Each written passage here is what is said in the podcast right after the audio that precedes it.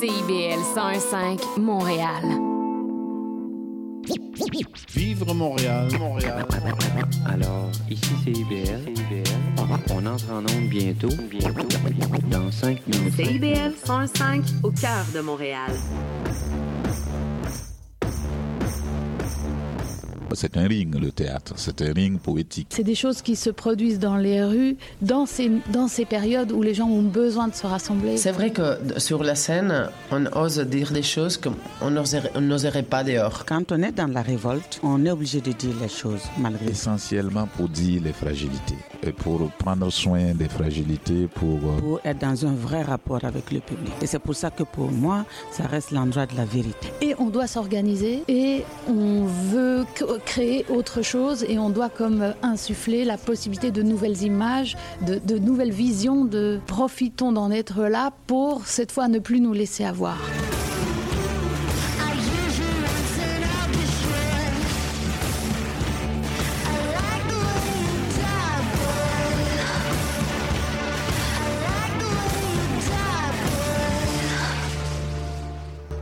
un peu particulier.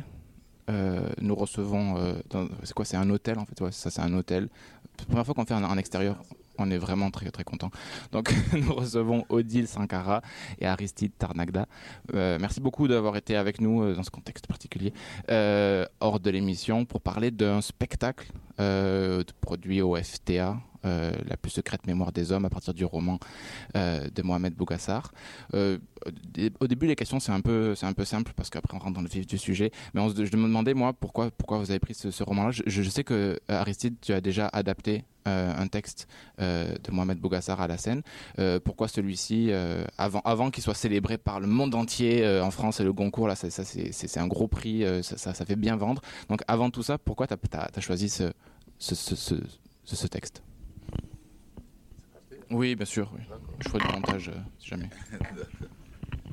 Euh, donc, euh, Bougar, c'est un auteur qui m'accompagne depuis maintenant 4, voire 5 ans. Depuis que je suis tombé sur Terre Sainte, j'ai lu toute sa production de, de Terre Sainte à- en passant par euh, Silence du cœur, euh, de Purs Hommes, et puis eh ben, ce dernier. Donc, euh, c'est un auteur que j'estime important et que le continent euh, doit entendre parce que c'est un auteur qui arrive avec une écriture euh, euh, puissante, une écriture, euh, euh, on va dire, qui, euh, qui, qui nous réhabilite quelque part et qui nous, euh, qui nous, euh, qui nous éveille, qui nous, qui, qui aiguise en nous, ou qui éveille en nous euh, le sens de la responsabilité, euh, mais qui aussi qui ramène euh, la langue euh, au cœur euh, euh, de notre notre quotidien, notre, de no- notre pratique. Et, et c'est parce que j'ai l'impression aussi que c'est un auteur de théâtre. Parce que quand je le lis, euh, je vois tout de suite des situations dramaturgiques en fait. Des, des, je, je vois du théâtre. D'ailleurs, on, en a discuté euh, il n'y a pas très longtemps, lui et moi, et effectivement, euh, il, va écrire euh, du théâtre, enfin directement pour le théâtre, parce que il, il dit que ce que je fais à partir de ses romans ben, a révélé aussi cet aspect-là. Et puis, on voulait aussi le Goncourt, c'est une célébration française, on va dire, tout de même. Et puis, il fallait aussi que nous, on, on- on le célèbre euh, d'une certaine, euh, d'une certaine façon. Et c'est pour ça que, voilà, j'ai bien voulu euh, adapter la plus secrète mémoire des hommes. Justement, il y a un auteur aussi qui écrit beaucoup de, romans et qui passe au théâtre euh, la rentrée prochaine, qui s'appelle Goes, et qui a dit justement qu'il avait fait un putain de classique avec ce texte-là. Alors, je sais pas si c'est important les classiques ou pas, mais euh, il y a une entrevue qui a donné au Monde Goes il y a, quelques temps de ça, et puis il parle de putain de classique à propos, de ce texte-là, et je trouve que ça renvoie ensuite à tout un pan justement d'interroger dans le texte de, de Bougassar, il y a ça aussi, la, littérature, et puis aussi du point de vue de la littérature, d'où elle est centralisée. Mais est-ce qu'on est d'accord avec ce- cette idée qu'il a, il a fait quelque chose qui un classique N'importe, euh, vous pouvez. Oui, je pense que dans Bourassal utilise même ce terme dans, dans la bouche de euh, comment s'appelle ce personnage qui lit la, lettre, euh, le Congolais. Moussimba. Moussimba dit euh, ben, ce putain de et son putain de, de, de, de, roman. Et donc voilà, c'est oui, c'est un, un, un bel ouvrage. Je pense que c'est oui des classiques parce que c'est des références aussi. On a besoin de références. Et euh, quand on prend quelqu'un comme Césaire, il restera une référence. Et c'est un classique.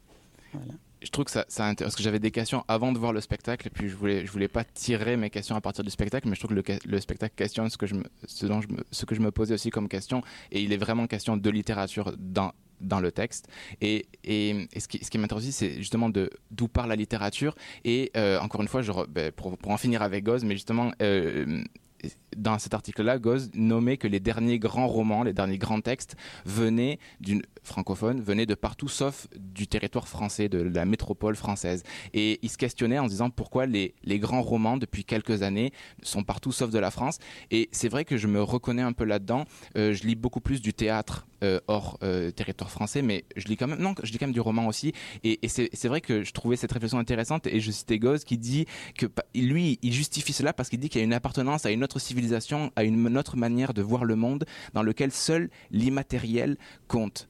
Et je me demandais, moi j'ai l'impression depuis quelques années, c'est peut-être euh, l'ordre du fantasme, que la littérature, euh, je pense que le centre névralgique des fois se déplace, ou alors c'est vraiment juste du fantasme, mais qu'elle va puiser une, originalité et, une nouvelle énergie ailleurs que sur le territoire français. Et ça date de longtemps, je ne sais pas ce que vous pensez de ça, et quand Goss dit ça très, récemment, je trouve que ça sonne assez juste. Je te laisse. Oui, euh, je suis euh, euh d'accord avec Gauze parce que peut-être que euh, nous, enfin nous, euh, nous francophones, non francophones à la fois, parce qu'il y a cette ambiguïté là aussi qu'on a, euh, parce qu'il y a quand même une, une grosse partie de, notre population, de notre peuple qui a un rapport complexe avec, le français avec euh, euh, la langue française. Donc, ce nous-là, euh, je pense qu'effectivement, on a besoin de faire émerger cette immatérialité et de se raconter. On, je pense qu'on a une époque où on a besoin de refonder nos, mythes, nos récits, d'exhumer, ou même pas d'exhumer, ou en tout cas de les mettre au monde, de, créer quelque chose euh, qui puisse euh, faire euh, sens, qui puisse euh, nous réhabiliter, comme je l'ai dit tantôt, et que euh, cette chose qui nous habite et, et dont on en est euh, ben elle, se, manifeste, elle se met, elle se met euh, au monde par le travail d'auteurs ben, tels que Gauze lui-même, tels que euh, euh, ou, ou récemment, comment elle s'appelle, la Camerounaise, qui a eu le, le, le prix Kourouma, Oswald. Voilà, Oswald avec les aquatiques. Et puis, il euh, y, a, y, a, aussi ce Congolais euh, euh, qui vit ici, qui, a, qui a publié Le ventre du Congo. Ah, J'ai oublié son nom. Je suis pas très réveillé là. Moi. voilà, il va, il va Blaise Ndala. Blaise Dalla avec le ventre du Congo ou même Sinzo avec euh, euh, son premier roman euh, aussi jeune. Donc je pense que c'est la soif vraiment de de, de, de, se réapproprier un récit de se réapproprier enfin de, de, de, de, sculpter de tailler une âme quoi. Voilà quelque part. Est-ce que c'est pas aussi un rapport même presque à la littérature elle-même et que je, peux mettre aussi le même le Québec là-dedans? Je suis arrivé au Québec il y a cinq ans puis j'ai un rapport aussi à la France qui est maintenant un peu distancé. Je, je, le, je le comprends comme un pays lointain.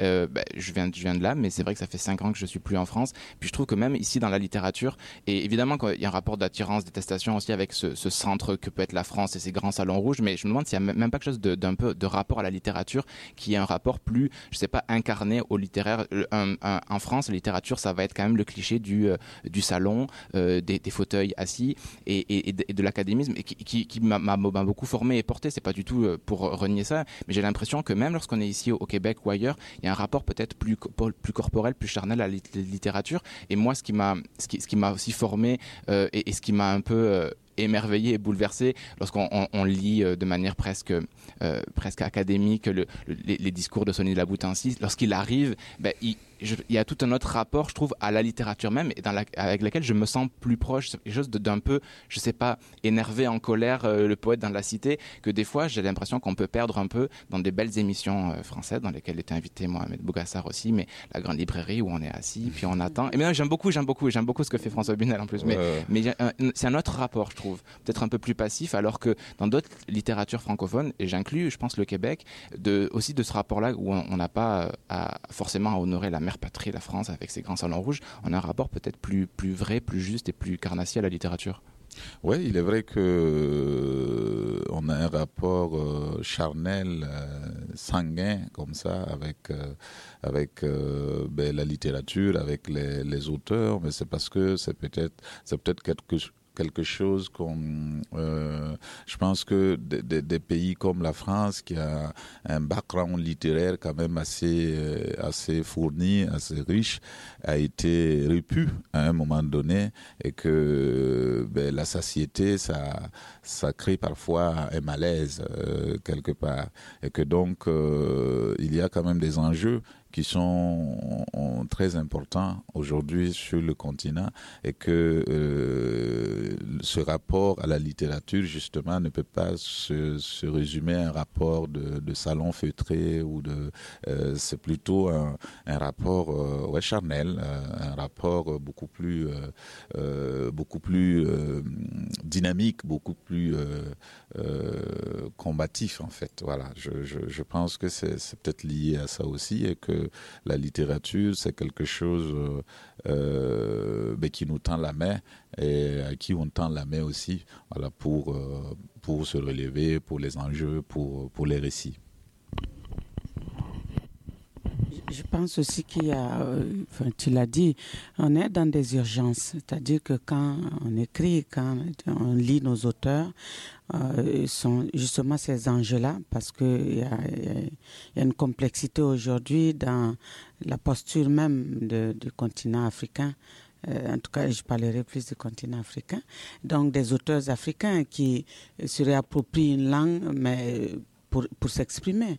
Euh, à partir, même s'ils vivent ailleurs, mais ils parlent à partir du continent. Donc euh, cette langue-là ne euh, peut pas rester dans la pure littérature voilà, classique française telle qu'on l'a connue dans les siècles de lumière. C'est ça, forcément. C'est comme Sony. Sony, je pense, a été peut-être Césaire même le premier à, à tordre le cou à cette langue pour s'exprimer.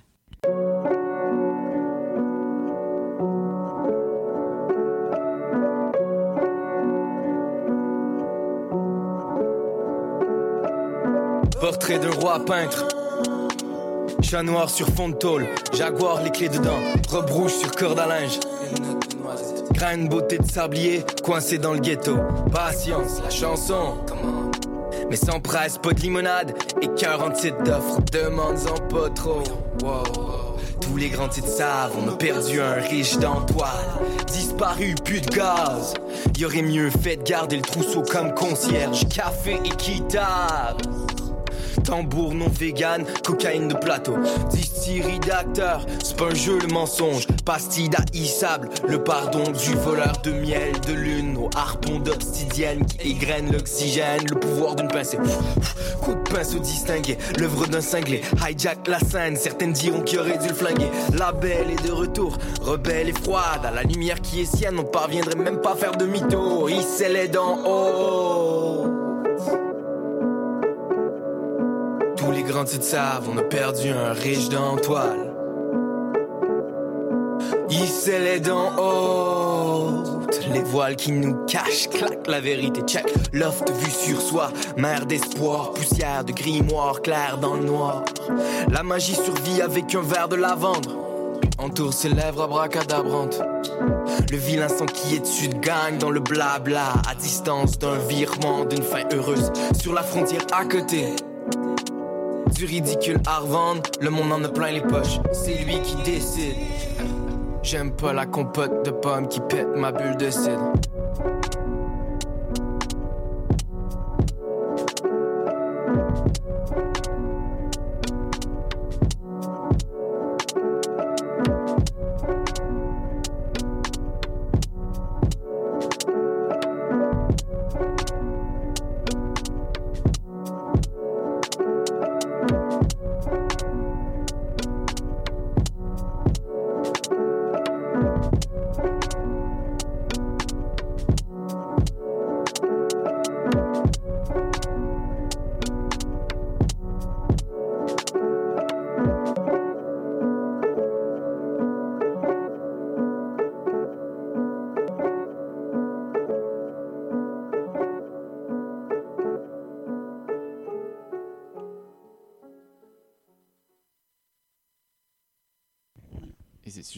Parce que moi vraiment je suis produit de la culture française. Enfin, j'ai grandi dans ces écoles, j'ai fait toute l'école française. Je suis arrivé ici tardivement, mais lorsque euh, je, bah, je vous ai beaucoup lu, je vous entends parler aussi, je, me, ça me fait vraiment du bien. J'ai l'impression que, euh, ou lorsque j'ai en- j'ai entendu le texte hier soir, je connaissais un peu son texte, mais je l'avais jamais entendu parler, ce qui est quand même l'essence de la poésie. Et c'est drôle parce qu'on se trouve des, fraternités ou des sororités, alors que j'ai un, bagage qui est très très différent, j'imagine, de, de Mohamed Bougassar, mais j'ai l'impression que pas que j'écrirais du, tout comme lui, mais que ce qu'il me dit résonne extrêmement juste. Et je trouve que ça, fait du bien parce que des fois, on, a besoin de se chercher des, fraternités ou des sororités dans, nos environnements, littéraires. Et puis, c'est aussi, je voulais aussi aller là-dessus, c'est, euh, je suis jamais allé, c'est un, peu comme les rêves qu'on a. Les récréatrales, par exemple, tu es directeur encore? Directeur des récréatrales. Euh, et par exemple, je trouve que euh, comme ce que j'en entends parler, ce que j'en vois, ce que j'en lis, puis je, t'entendais en parler aussi où euh, tu faisais des références que justement on jouait dans, dans des cours euh, qui avaient euh, un rapport presque très archaïque, très antique à ça. Nous, c'est ce qu'on essaye avec certains, certaines de développer même ici, de jouer dans la rue, de jouer, de jouer dans des espaces communs. On fait du théâtre notamment au Liban, aussi dans des quartiers qui n'ont jamais vu théâtre. Et puis, je qu'on retrouve étrangement, ou alors encore une fois, c'est du fantasme, on retrouve une espèce de vitalité qui nous manquait et qu'on n'arrivait jamais à trouver dans, des lieux institutionnels ou plus académiques. Et, lorsque je vois des, vidéos, j'ai beaucoup vu des vidéos récréatrales, j'ai l'impression du d'une espèce d'idéal du théâtre, vraiment à l'idée de ce que serait l'idée du théâtre. Et, ça, me touche beaucoup parce que euh, je suis jamais euh, allé, euh, au récréatral, mais j'ai l'impression de, reconnaître quelque chose qui, qui, m'anime. Je sais pas qu'est-ce qui, en ce moment, euh, vous, vous travaille pour ce, pour ce festival-là. Qu'est- Qu'est-ce qui vous amène à... euh, comment vous, pensez le théâtre euh, dans, ces, dans ces espaces-ci? Est-ce qu'il y a quelque chose de, je sais pas, de retour aux origines Ça veut pas, près, pas dire grand-chose, mais... Ça a simplement été, mais nous, nous on en hérite, que ce soit Odile ou moi, c'est quelque chose qui a été euh, pendant longtemps porté par euh, Étienne Menungu, qui a fondé les récréatrales. Mais je- je- j'ai suivi tout le processus de la première édition jusqu'à euh, jusqu'à maintenant, mais ça a été la réponse à une question justement qui est la question de pourquoi on fait du théâtre simplement. Est-ce qu'on fait le théâtre pour soi, euh, pour de l'entre-soi, ou on le fait pour justement aller vers une sororité, vers une fraternité? Euh, ben, pour, aller vers une fraternité, une sororité, ça veut dire la rencontre de l'autre, ça veut dire qu'il faut qu'il y ait un public, il faut qu'il y ait des, des femmes et des hommes qui se sentent concernés par euh, cette invitation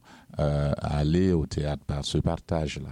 Et euh, ben, les lieux institutionnalisés, à un moment donné, partout dans le monde, je pense, euh, étaient devenus les ombres d'eux-mêmes. Parce que les gens ne se sentaient pas, en tout cas pour ce qui est du cas du, Burkina, parce que les récréatrales, ça a commencé dans les lieux institutionnels.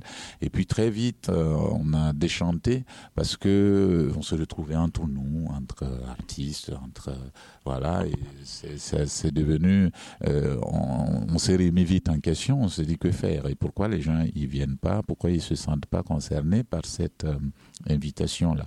Et euh, à partir de ce moment, on s'est plus remis en cause et on a entré en laboratoire, c'est-à-dire que est-ce que peut-être que nous n'avons pas déshérité le public du théâtre en institutionnalisant justement euh, le théâtre, en le sortant de chez eux. Donc c'était peut-être un retour à la maison euh, du, théâtre. Et c'est à partir de là euh, que on est rentré dans les cours. Mais comment retourner chez soi? Voilà, avec quoi, avec qui, pourquoi?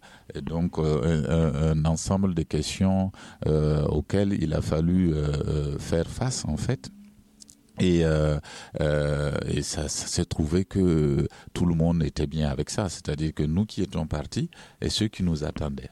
Voilà, ceux qui étaient restés et qui nous attendaient. Donc, euh, et, c'est juste comme ça que euh, il y a eu comme euh, une réconciliation entre euh, des gens qui s'étaient- séparés, qui ne s'étaient pas vus pendant longtemps et qui se sont reconnus.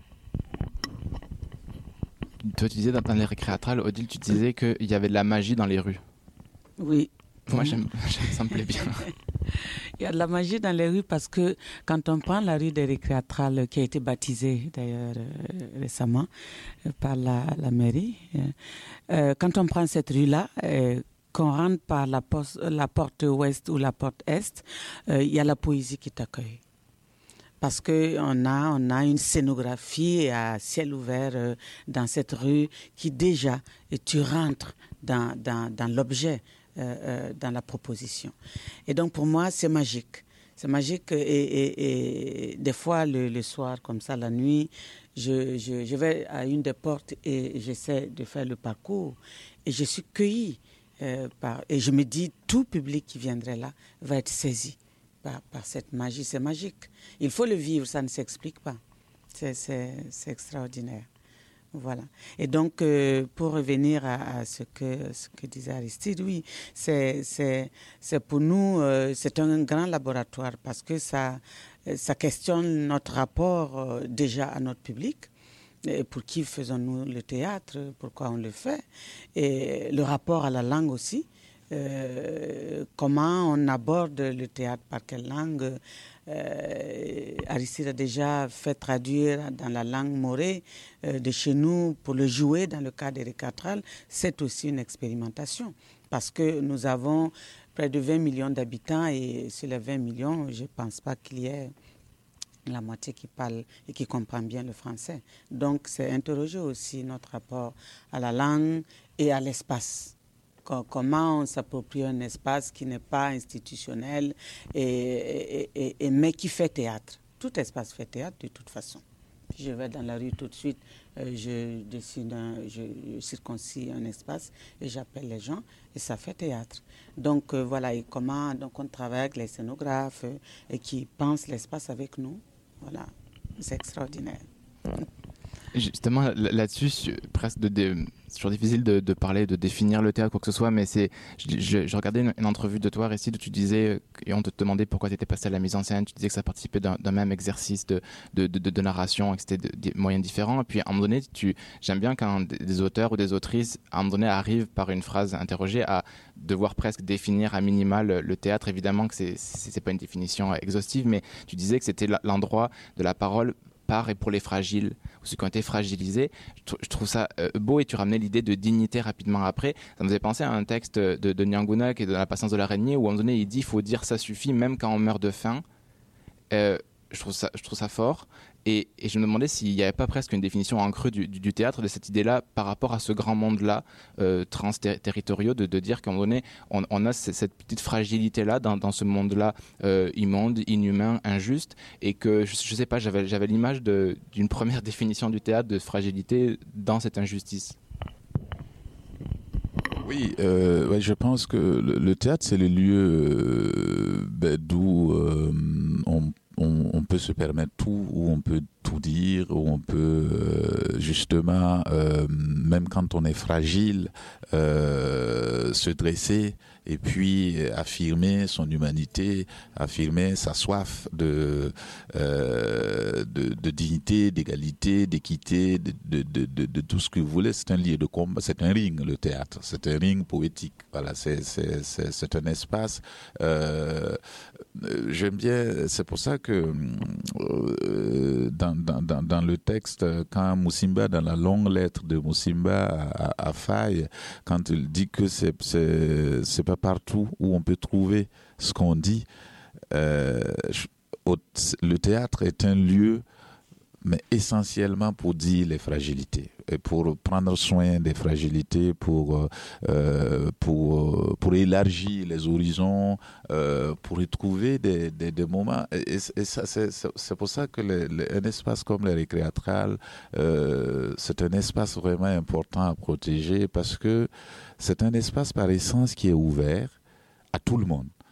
Donc, même quand vous commencez à la répétition et que vous, acteurs, metteurs en scène, scénographes, vous êtes fragile parce que vous, vous, ne savez pas où vous allez, parce que vous tâtonnez, et vous voyez des enfants ou des femmes qui comprennent, dont ce n'est pas le monde, euh, qui sont déjà là et qui vous, qui, qui, qui vous portent, qui attendent, et vous savez qu'ils vous attendent, qu'il y a un rendez-vous, qu'ils euh, sont avec vous, ben, leur fragilité conjuguée au vôtre devient une force. Et à partir de ce moment-là, vous êtes obligé de vous surpasser, de vous dépasser. Quand vous voyez les, les arriver et qu'il n'y a rien dans la rue, et qu'ils savent qu'au bout d'un mois, il faut que n'importe qui qui mette pied dans cette rue euh, se relève, parce qu'il est obligé de lever sa tête, il est obligé de, euh, se redresser. Ça, c'est quelque chose euh, que le théâtre offre et qui est, qui, est fort. Donc, pour moi, effectivement, c'est un endroit euh, où les fragilités peuvent euh, s'exprimer.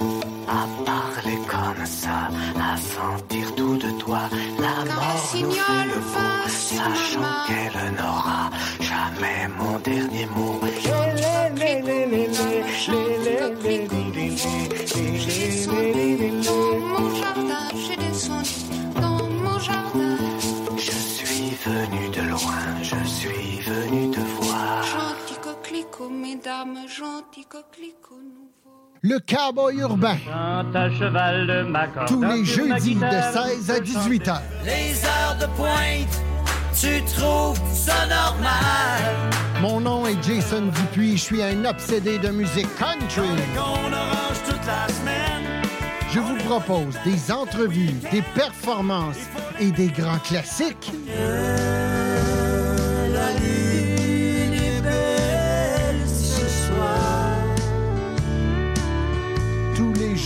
De 16 à 18 heures sur les ondes de CIBL. Atención mi gente, este party está totalmente lleno y la gente me está pidiendo la remezcla desde el bloque.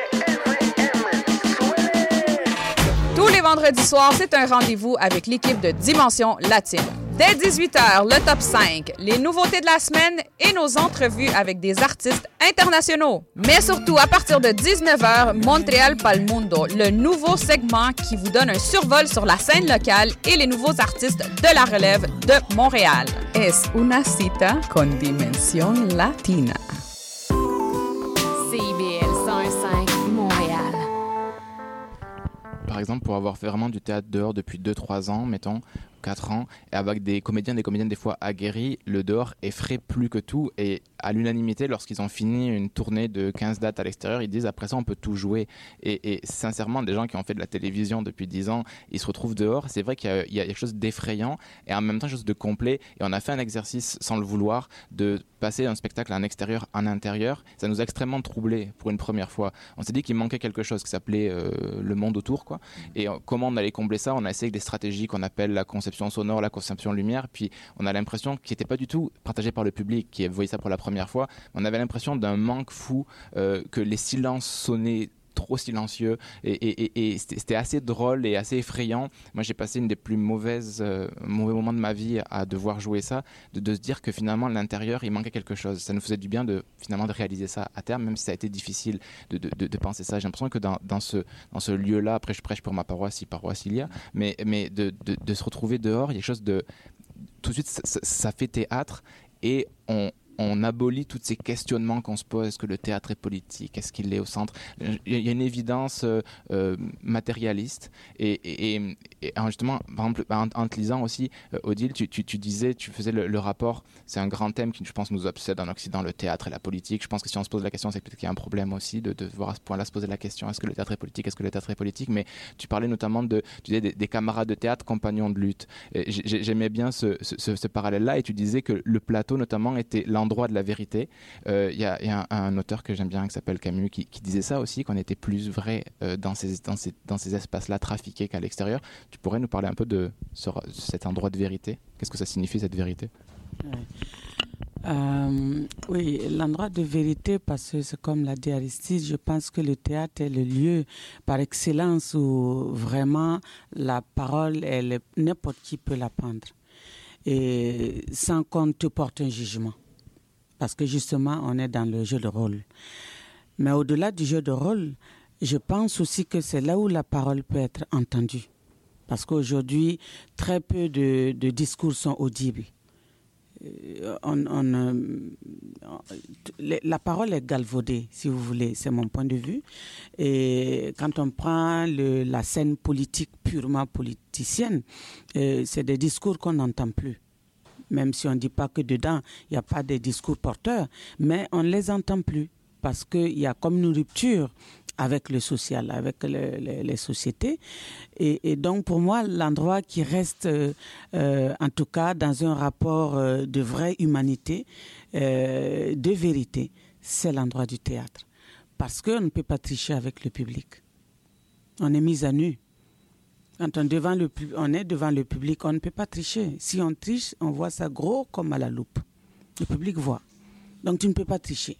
Donc tu es obligé d'être honnête toi-même et de porter les valeurs euh, qu'il faut pour être dans un vrai rapport avec le public. Et c'est pour ça que pour moi, ça reste l'endroit de la vérité. Voilà, dans ce rapport à l'autre, à l'humain, à l'humanité, c'est un endroit de vérité trouve cette notion, ben, je crois que c'est une des deux, trois notions philosophiques de base là qu'on interroge depuis la nuit des temps, le, vrai, le bon, le beau. Mais y a, je trouve qu'il y a un rapport, et ce que tu viens de dire aussi, le rapport à ce qui doit être énoncé, ce qui est énoncé, et, le, texte, et puis aussi le montage que vous avez fait, parce que c'est un texte de 500 pages euh, roman, et puis on est deux heures sur scène, donc c'est des choix à, faire. Je trouve que le, texte tel qu'on l'a entendu euh, hier soir et qu'on entendra ce soir et demain, il est aussi encadré par cette, par cette obsession à qu'est-ce qu'on peut dire euh, Qu'est-ce qu'écrire signifie J'avais les phrases pour citer Mohamed Bougassar. Nous, écrivions justement dans, la, lettre, nous écrivions parce que nous ne savions rien.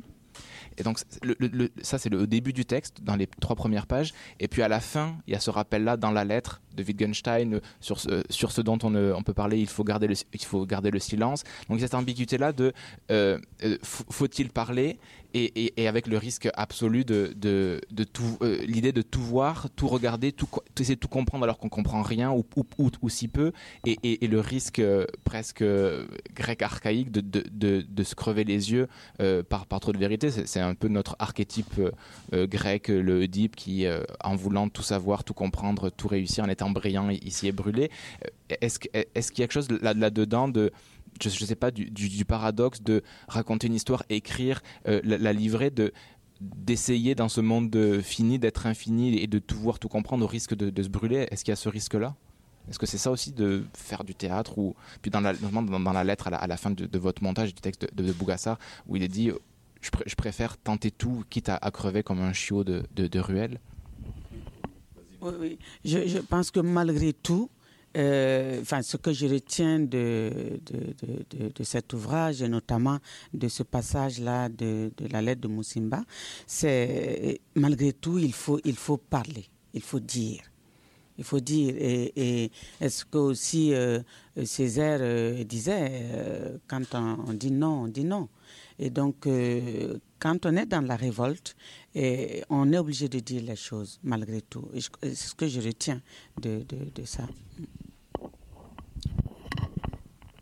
Euh, ouais, c'est, écrire, c'est être dans la lucidité. Euh, et, la lucidité est quelque chose de, qui peut, quelque chose qui peut être dangereux pour celui qui est dedans.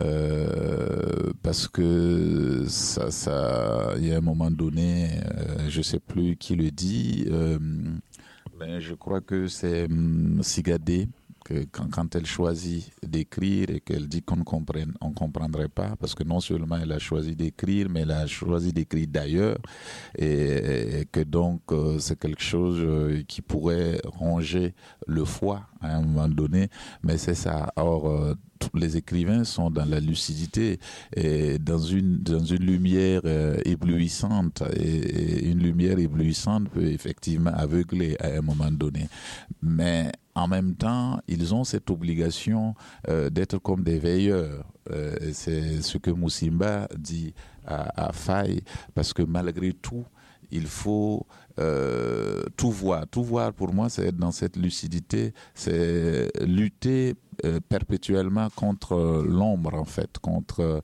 euh, et, convoquer toujours la lumière, même si la lumière éblouit, même si la lumière crève les yeux, mais au final, c'est le la beauté ne serait qu'à la lumière.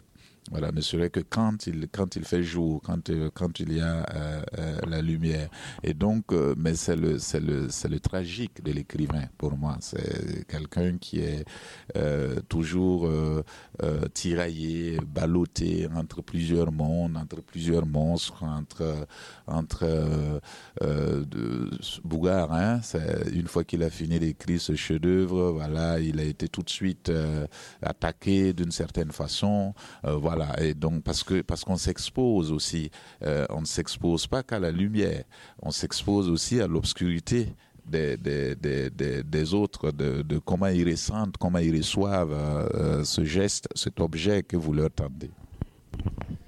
Je vais vous laisser dans quelques petites minutes parce que vous avez des taxis qui vous amènent partout dans, la cité. Mais c'est drôle parce que tu disais à l'instant qu'il a été attaqué, puis j'ai d'abord entendu les attaques avant de, pouvoir lire le, texte et l'entendre notamment hier soir. C'est que ça se retrouve dans ce qu'il dit des attaques. Je me suis dit, mais est-ce qu'ils ont lu le texte? Parce que moi j'ai entendu d'abord très rapidement, je ne l'ai pas lu tout de suite, puis on l'attaquait aussi de, plagiat, ou en tout cas. Puis c'est drôle parce qu'en en fait, il, il, il répond déjà par avance à ça. C'est assez drôle comment ça se reproduit une, deux et troisième fois peut-être, tout dépend quel, quel degré de, on prend les personnages, mais c'est drôle comment ça, revient là-dedans encore, il se retrouve attaqué sur ce qu'il a essayé d'attaquer et défendre, et puis j'ai l'impression, euh, je l'avais jamais entendu aussi, fort que lorsque c'est toi qui, quasiment qui finit le texte, mm. Aristide, avec la, la, lettre, je trouve que là, il y a quand même un, un grand moment, puis les lettres, c'est toujours adressé, mm. donc il y a une forme de réponse quand même assez radicale, implacable à, à tout ça. Quoi. Je ne sais pas comment les critiques modernes l'ont entendu, mais ils en prennent aussi pour leur gueule, les critiques.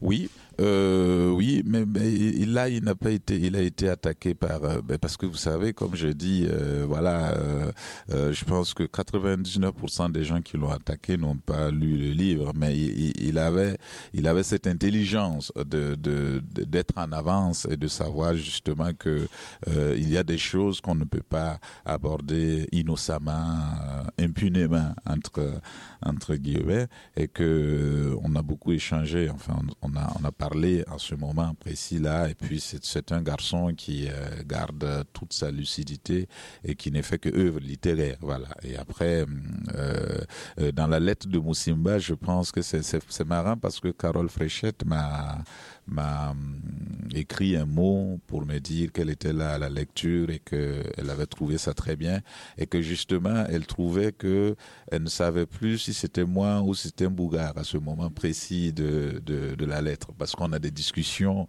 euh, elle et moi dans, dans la vie mais c'est vraiment un moment très important euh, pour moi. Et c'est une des raisons qui ont fait que on a voulu adapter ce texte parce qu'il faut il, il faut soulever ces questions euh, dans nos pays. Il faut que ce soit débattu au, sein de la, jeunesse. Et ce qui est bien dans cette lettre, c'est que Moussimba, il n'est pas, il dit toujours peut-être, je ne reviendrai plus à Paris. En tout cas, pour l'instant, la décision est prise. Je sais pas. Il y a, je laisse une éventualité à, mais tout ce dont je suis sûr, c'est que euh, c'est ici, c'est chez moi, que je suis nécessaire, que j'ai des choses à dire, euh, et même si je deviens fou, même si je deviens mendiant, même si je... ce serait chez moi, voilà, auprès des miens, et je saurais pourquoi voilà, euh, je suis devenu euh, fou ou, affamé ou voilà. Mais en tout cas, euh, mais c'est quelque chose que je partage beaucoup. Puis c'est drôle parce que Bougassar que je connais un peu moins, mais aussi je parlais, je pensais à Goz aussi, où eux aussi ils ont entrepris cette, stratégie-là aussi. Goz, il ouvre une maison d'édition en ce moment aussi de, de ce trajet-là et de, presque de s'affranchir, le mot, est, grave, mais presque de s'affranchir de ça, et puis se dire on, va arrêter de payer des, taxes sur, sur, la littérature française qui est, libre de droit, on, va le publier chez nous, donc il y a ce, geste-là, puis on a une minute,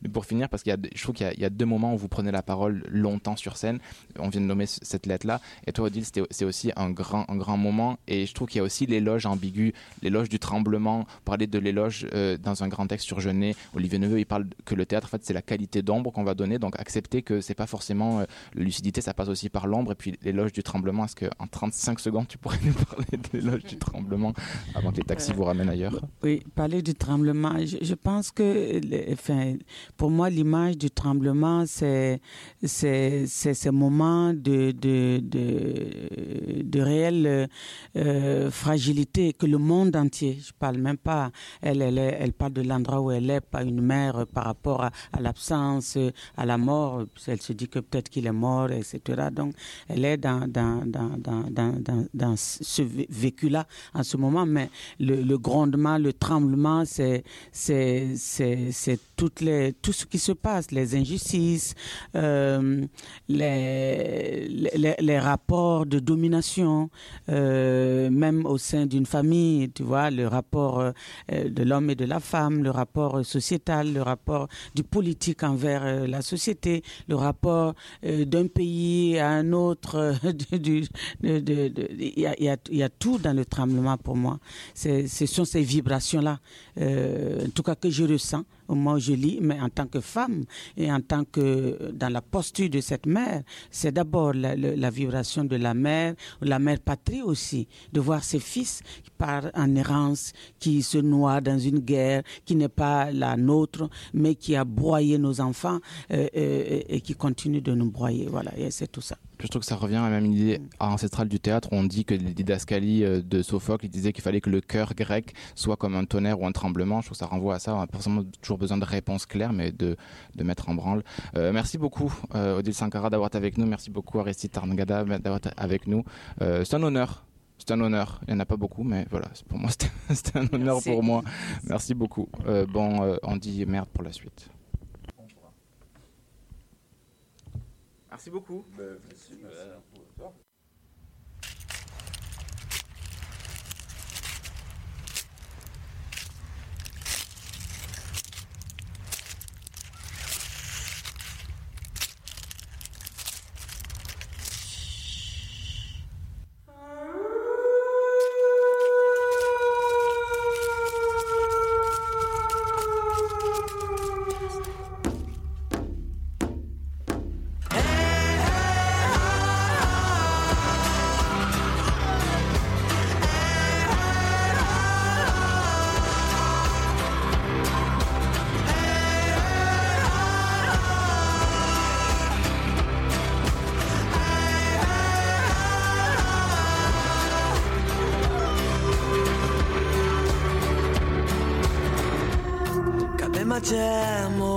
öteye Askik Ne bekegen eskizin Gibisken Mujik gibi Bizgun Ey ey ey Geri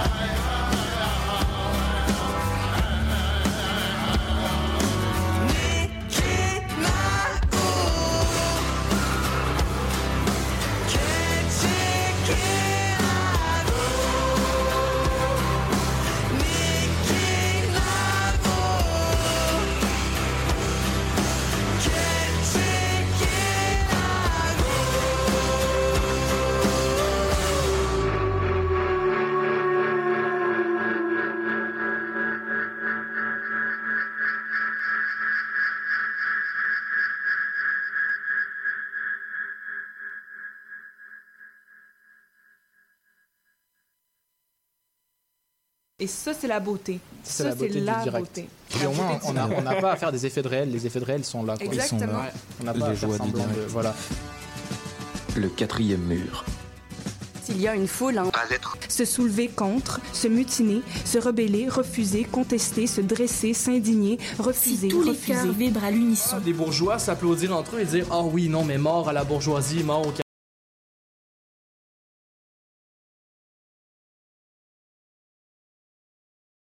capitalisme, alors tu as payé ton esti billet 80 Par le pouvoir d'un mot, je recommence ma vie. Est-ce que c'est une pièce dangereuse? Comme tentative de s'approprier notre révolte. Le théâtre a cette puissance du collectif. S'approprier le refus, le langage, le langage de notre refus. Agréablement contagieux. peur. Un acteur qui est vieux, c'est un acteur qui a peur, qui, À avoir propre, une certaine conscience de ton corps dans l'espace. qui est restreint. Oui, je, je sais pas ce que c'est un artiste sans rage. Et l'important n'est pas tant de trouver des réponses, mais plutôt de se poser des questions. Je sais pas ce que c'est un artiste sans rage.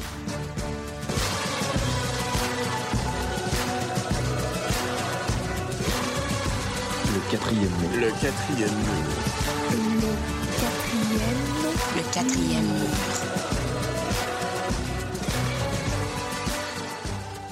On reçoit, j'allais dire, une partie de l'équipe, euh, presque la moitié.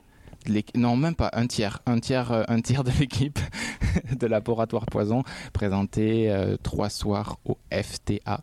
Euh, encore ce soir, encore jeudi soir au FTA. Ce grand.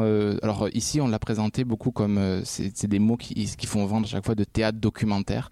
Théâtre documentaire, mais je trouve que c'est. Je sais pas, je sais pas comment c'est pris, euh, parce que vous venez de Belgique, vous venez de Belgique, et puis. C'est ça Oh, vous venez de Belgique, c'est ça. Et euh, donc, grand, euh, donc euh, laboratoire poison, euh, toujours difficile de résumer un spectacle.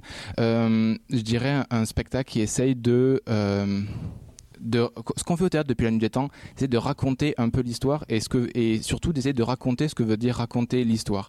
Et donc là, on a assisté à, à trois trois moments, trois parties. Apparemment, il y aura une quatrième qui va exister. J'aime beaucoup cette idée qui rentre dans le titre de laboratoire. où On est encore dans quelque chose qui, qui est en chantier, en travail.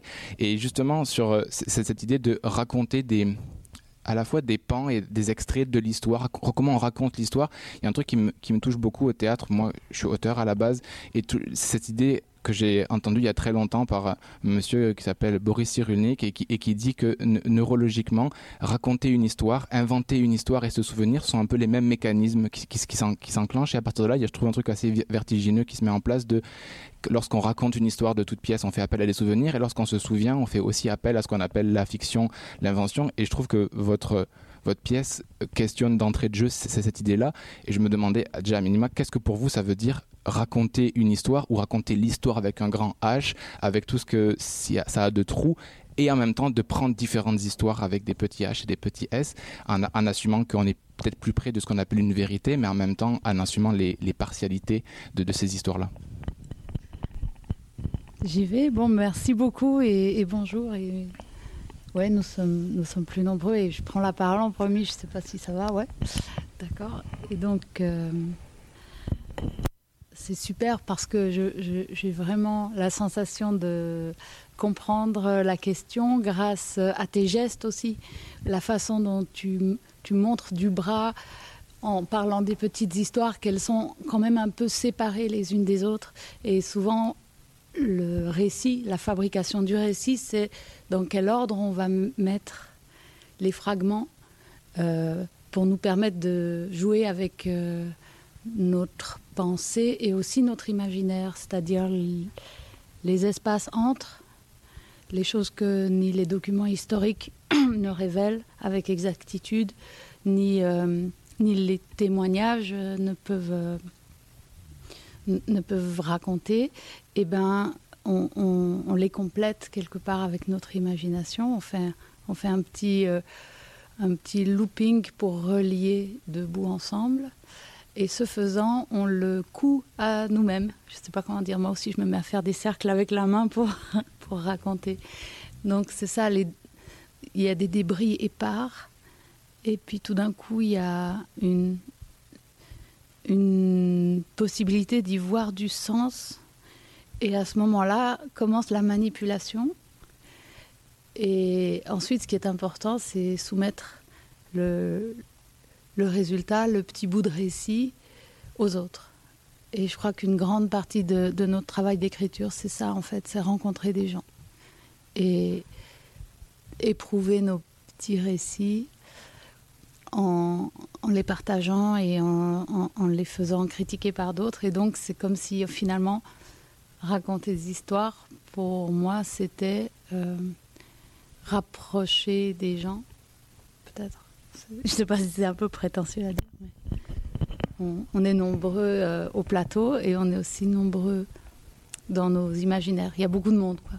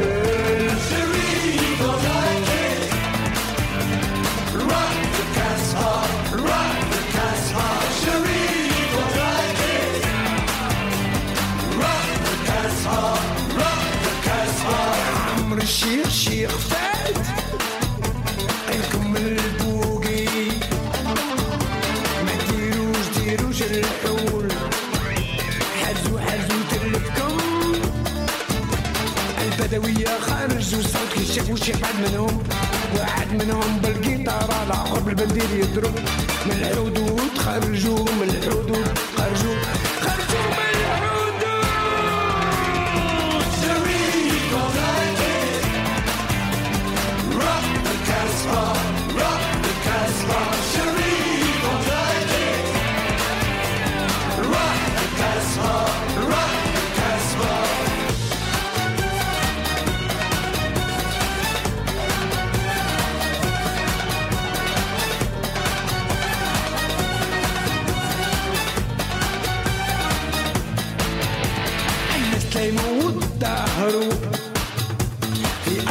أرض الجماعة عم تبدل الريح. مين مين جاي؟ بدلوا بدلوا الميزان والناس سمعوا الصوت. صوت صوت صوت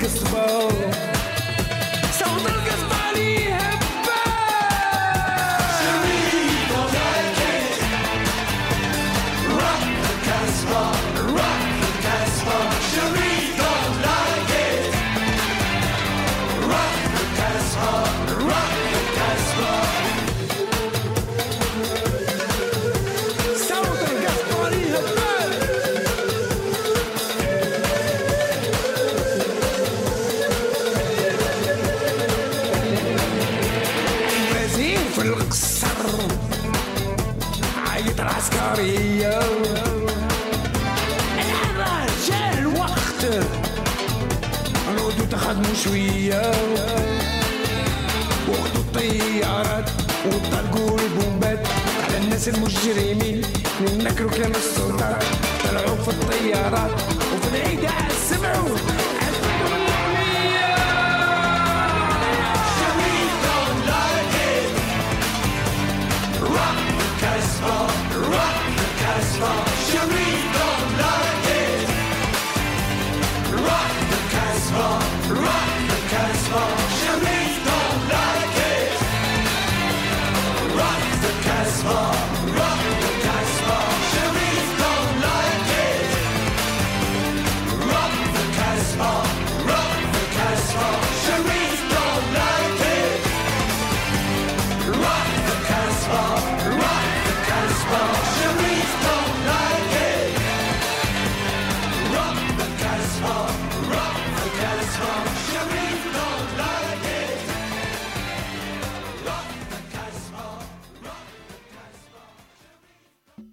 Québec en musique présente notre histoire musicale complète de ses débuts à aujourd'hui. Ce sont nos artisans, nos auteurs, compositeurs et interprètes qui ont tracé la voie et créé cette musicalité unique au Québec, sans oublier l'émergence de nouveaux créateurs qui constituent l'ADN de Québec en musique. Soyez des nôtres chaque samedi à compter de 6h30 à CIBL 1015 Montréal.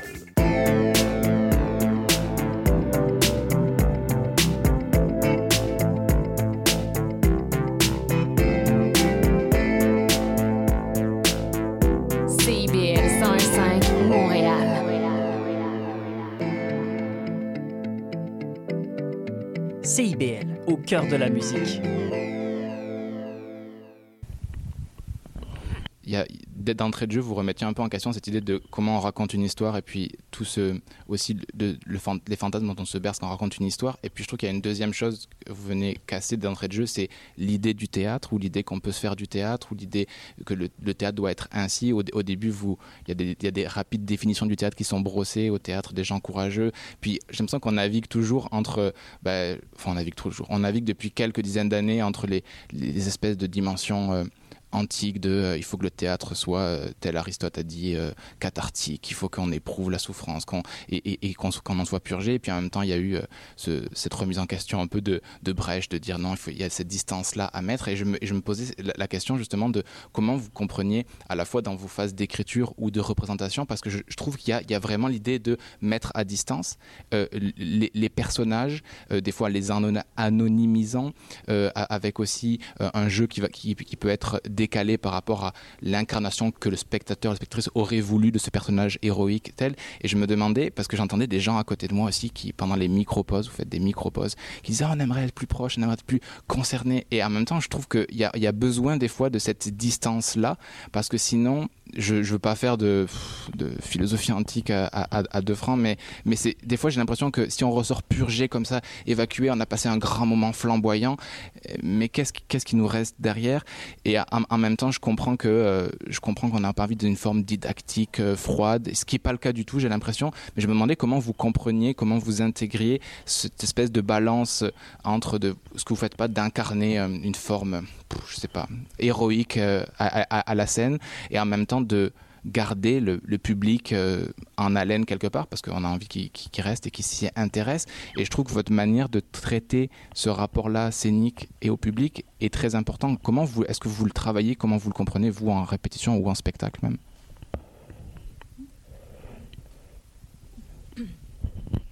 Eh ben, euh, euh, j'ai l'impression, en tout cas pour la première partie, comme euh, les documents d'archives sur lesquels on s'est basé sont très euh, prenants et émotionnants, euh, parce que c'est des témoignages extrêmement poignants de personnes qui ont subi des choses atroces.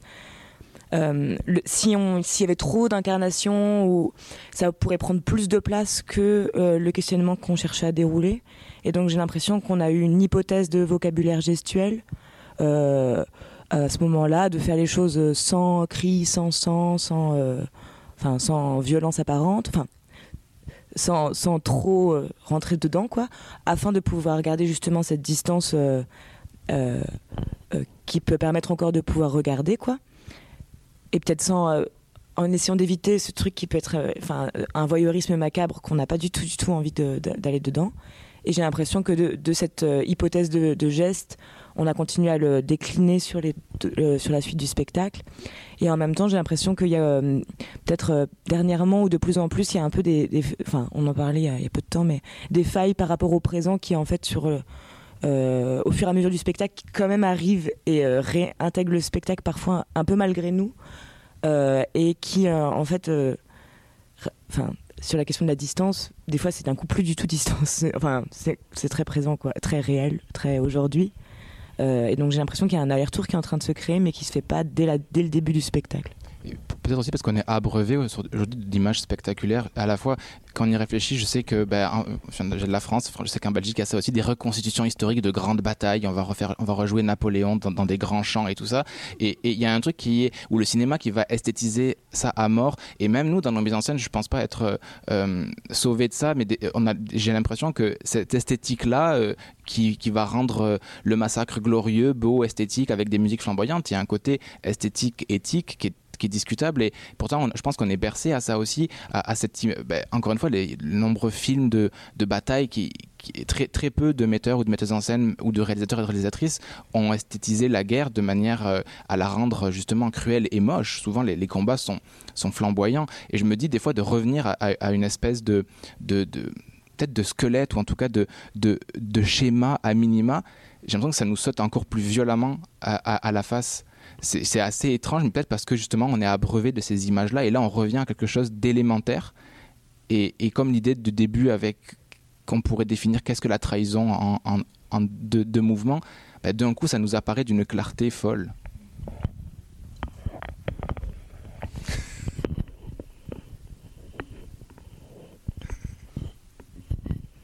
Bah, juste pour parler euh, au niveau du jeu, quand on interprète, c'est quand même euh, l'histoire aussi d'amis qui se trahissent. Et euh, de l'intérieur, vu qu'on représente, euh, comme tu dis, les infos, l'infographie et les rapports de force, quelquefois il y a vraiment comme une sensation de précipice. C'est, t'es constamment en train de je veux dire, en fait, c'est très fort quand c'est assez fort quand tu joues. En fait, finalement, je trouve. Mais justement, en fait, tu, c'est, c'est retenir ça et, euh, et c'est laisser la place euh, à une forme d'absence euh, pour pour être toujours sur deux plans. Il y a, il y a, tu es toujours en train de, de montrer, de, de ne pas montrer, montrer. Tu faut, faut pas montrer trop pour comment on dit? Pour que les autres se projettent et aussi pour, pour être ambivalent, vu qu'on parle de trahison.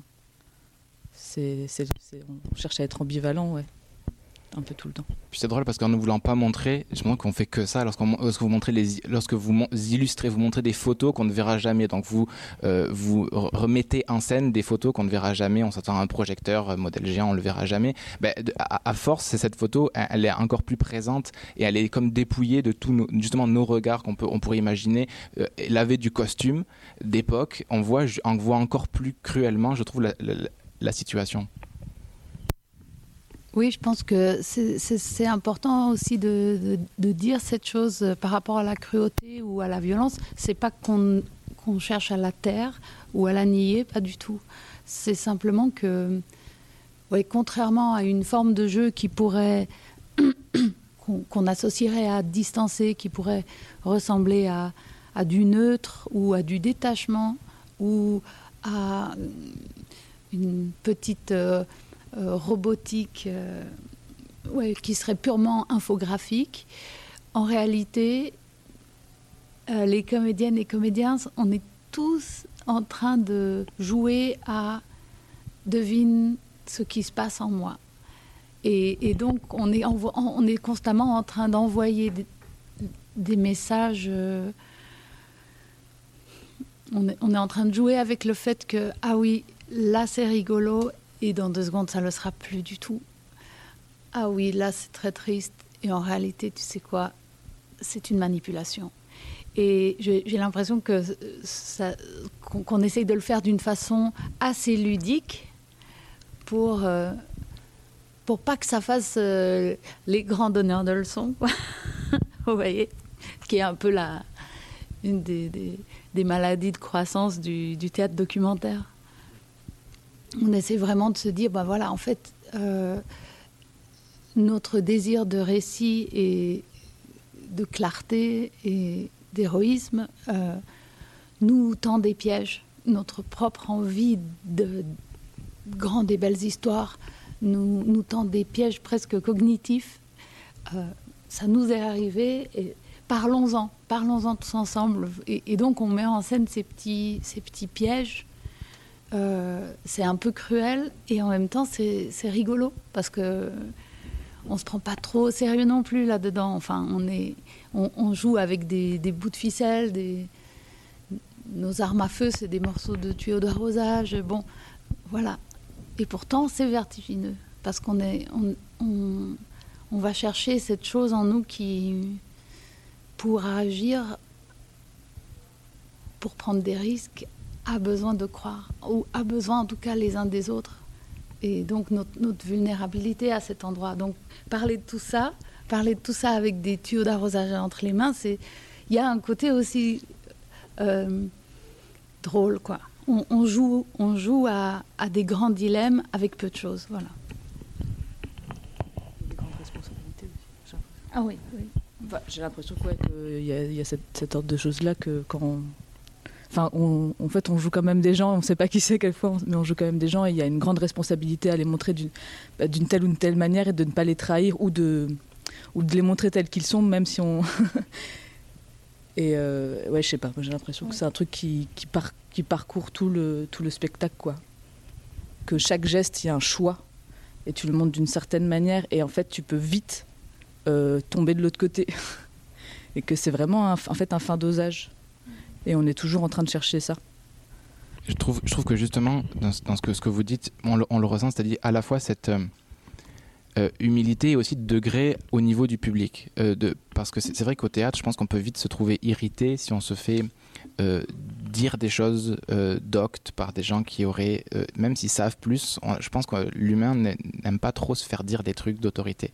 Et j'ai l'impression que la manière de, de se mettre au niveau est aussi de produire, j'ai l'impression, davantage des outils que des discours. Et, ça m'a beaucoup touché parce que j'ai lu un peu l'interview que tu, donnais à Adeline Rosenstein, et puis tu disais comment euh, re- prendre aussi une place politique. Tu faisais des références aux, artistes qui étaient anarchistes, euh, maoïstes, trotskistes, et comment. Et c'est une question que je me pose beaucoup. Qui, et je pense que le politique, faudrait définir, je suis pas québécois depuis très longtemps, mais a, pas toujours bonne presse dans l'art aujourd'hui ici au Québec, et de dire comment on, joue avec cette avec cette place-là, ça veut dire quoi être un artiste politique? J'ai l'impression que là, on a une forme de, réponse à minima. C'est euh, j'ai pas tellement entendu de discours, mais des outils et même des outils applicables, c'est-à-dire que les, stratégies que vous, que vous donnez, les jeux, c'est drôle parce que automatiquement on les fait pour d'autres situations. Et ça, je trouve ça assez fort. Par exemple, les idées d'images manquantes, etc. euh, on, le- on les fait par exemple pour un- le, FLQ, par exemple ici, un, parti révolutionnaire où tantôt il est révolutionnaire, tantôt il est anarchiste, tantôt il est juste absurde, tantôt il est criminel. Puis d'un coup, ces mécanismes-là, ces outils-là, on les met au service d'autres. Et là, je trouve qu'il y, y a quelque chose de, de vraiment fort et de d'armer politiquement euh, des gens sans leur dire tu dois penser ceci parce que j'ai essayé de beaucoup lire aussi sur le, théâtre et la révolution dès la révolution française par exemple et puis souvent on tombe sur des textes d'ailleurs des gens qui sont devenus maintenant très très très très très très très à droite sur l'échiquier politique français qui ont écrit ça il y a 50 ans et qui, et qui disent euh, que le théâtre révolutionnaire doit être euh, comme un, dépliant en mouvement euh, d'un d'un programme politique et donc c'est toujours de comment se placer par rapport à ça et j'ai l'impression que votre spectacle euh, se met à réfléchir à notre niveau sincèrement. Je ne pense pas que vous ayez toutes les réponses sincèrement. Et en même temps, de nous donner comme, ouais, comme des clés et d'inviter à la table du, laboratoire. ça, je trouve ça très fort, vraiment euh, politiquement, poétiquement. Ouais, c'est cool si, ça passe. En tout cas, c'est vrai que ça fait un peu partie des, intentions. Et, ce qui était une drôle de découverte, c'était de se rendre compte que pour faire ça, il faut, euh, il faut partager euh, des doutes. Il faut. Bien sûr qu'on on fait un gros travail de recherche.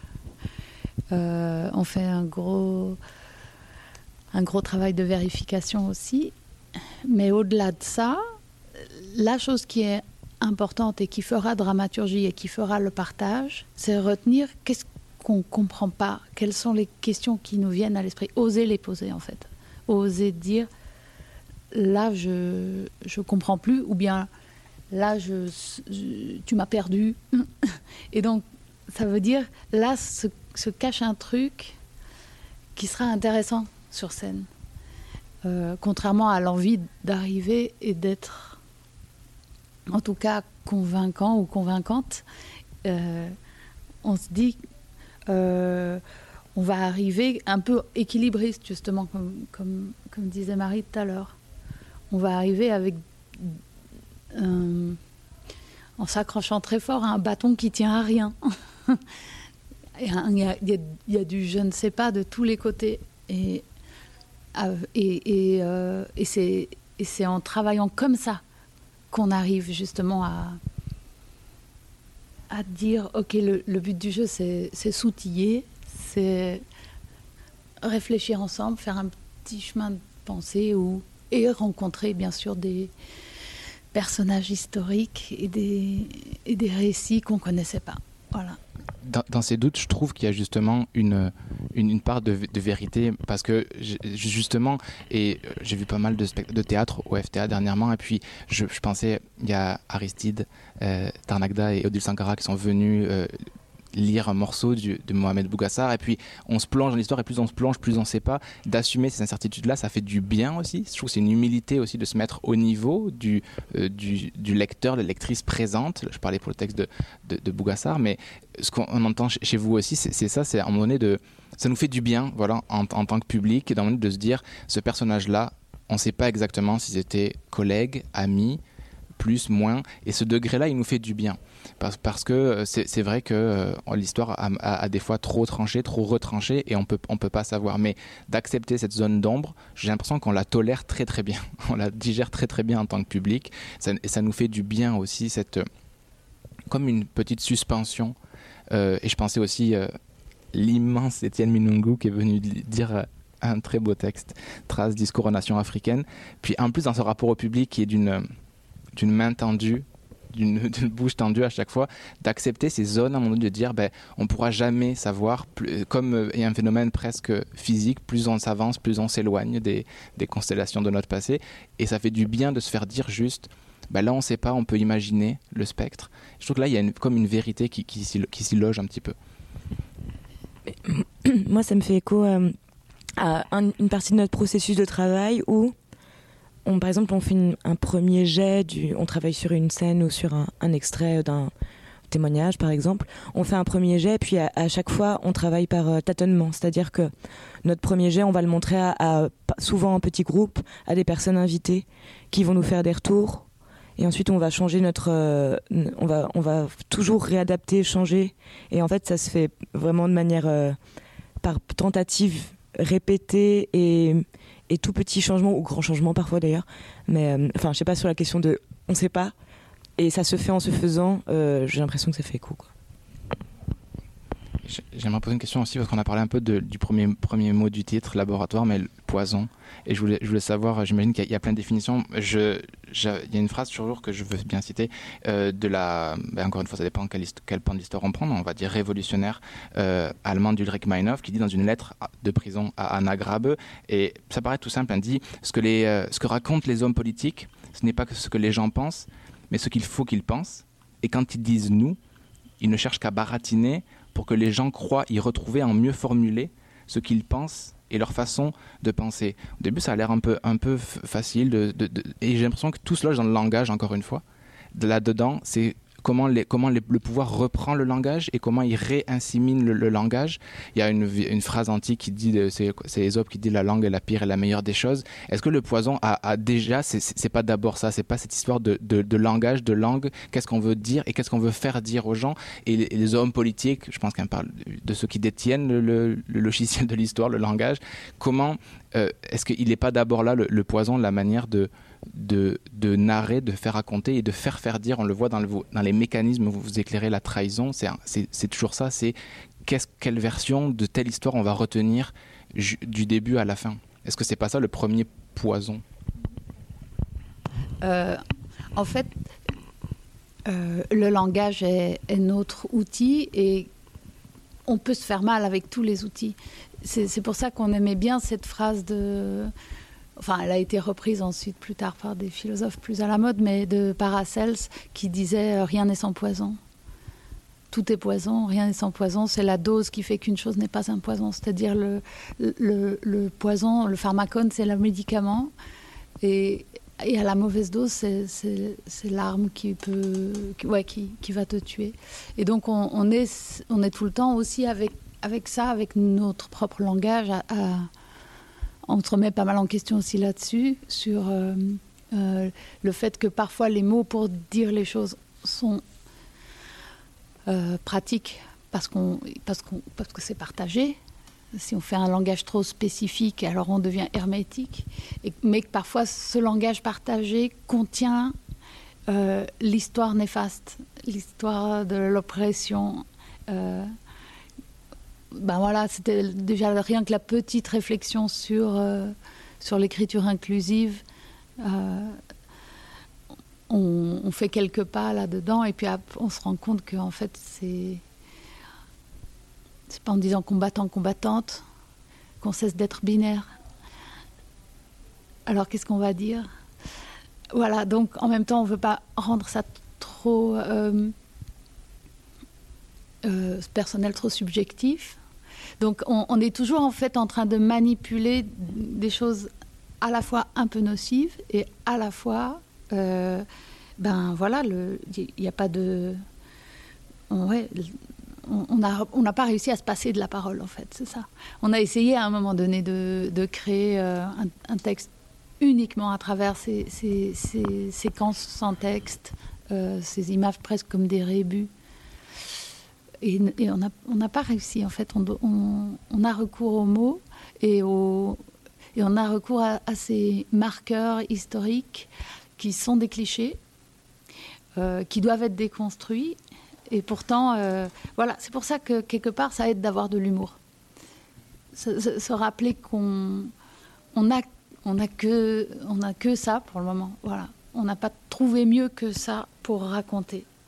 C'est pour ça que je ne pense pas pouvoir faire de théorie sur le théâtre documentaire. Euh, par contre, j'aime bien euh, quand tu parles de squelette, parce que c'est un peu ça.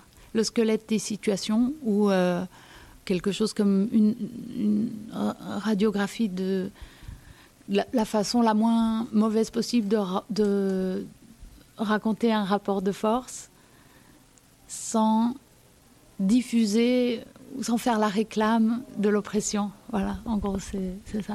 En se mettant assez à distance et assez en humour pour euh, qu'à la fois on puisse raconter des choses avec précision et avoir un point de vue dessus. Moi, je suis très sensible à l'idée du, du pharmacone, vraiment de dire que tout est remède et poison, et le poison est dans le remède, et le remède est dans le poison. Mais j'ai l'impression que la langue, pourtant, moi, c'est mon premier outil, par exemple, mais j'ai l'impression que pour avoir discuté avec différentes artistes, notamment dernièrement à la radio euh, Soleil Lonière, qui travaille beaucoup la performance, et qui vient aussi de, de cultures où on est passé r- plus tard par l'écriture et de manière forcée par l'écriture.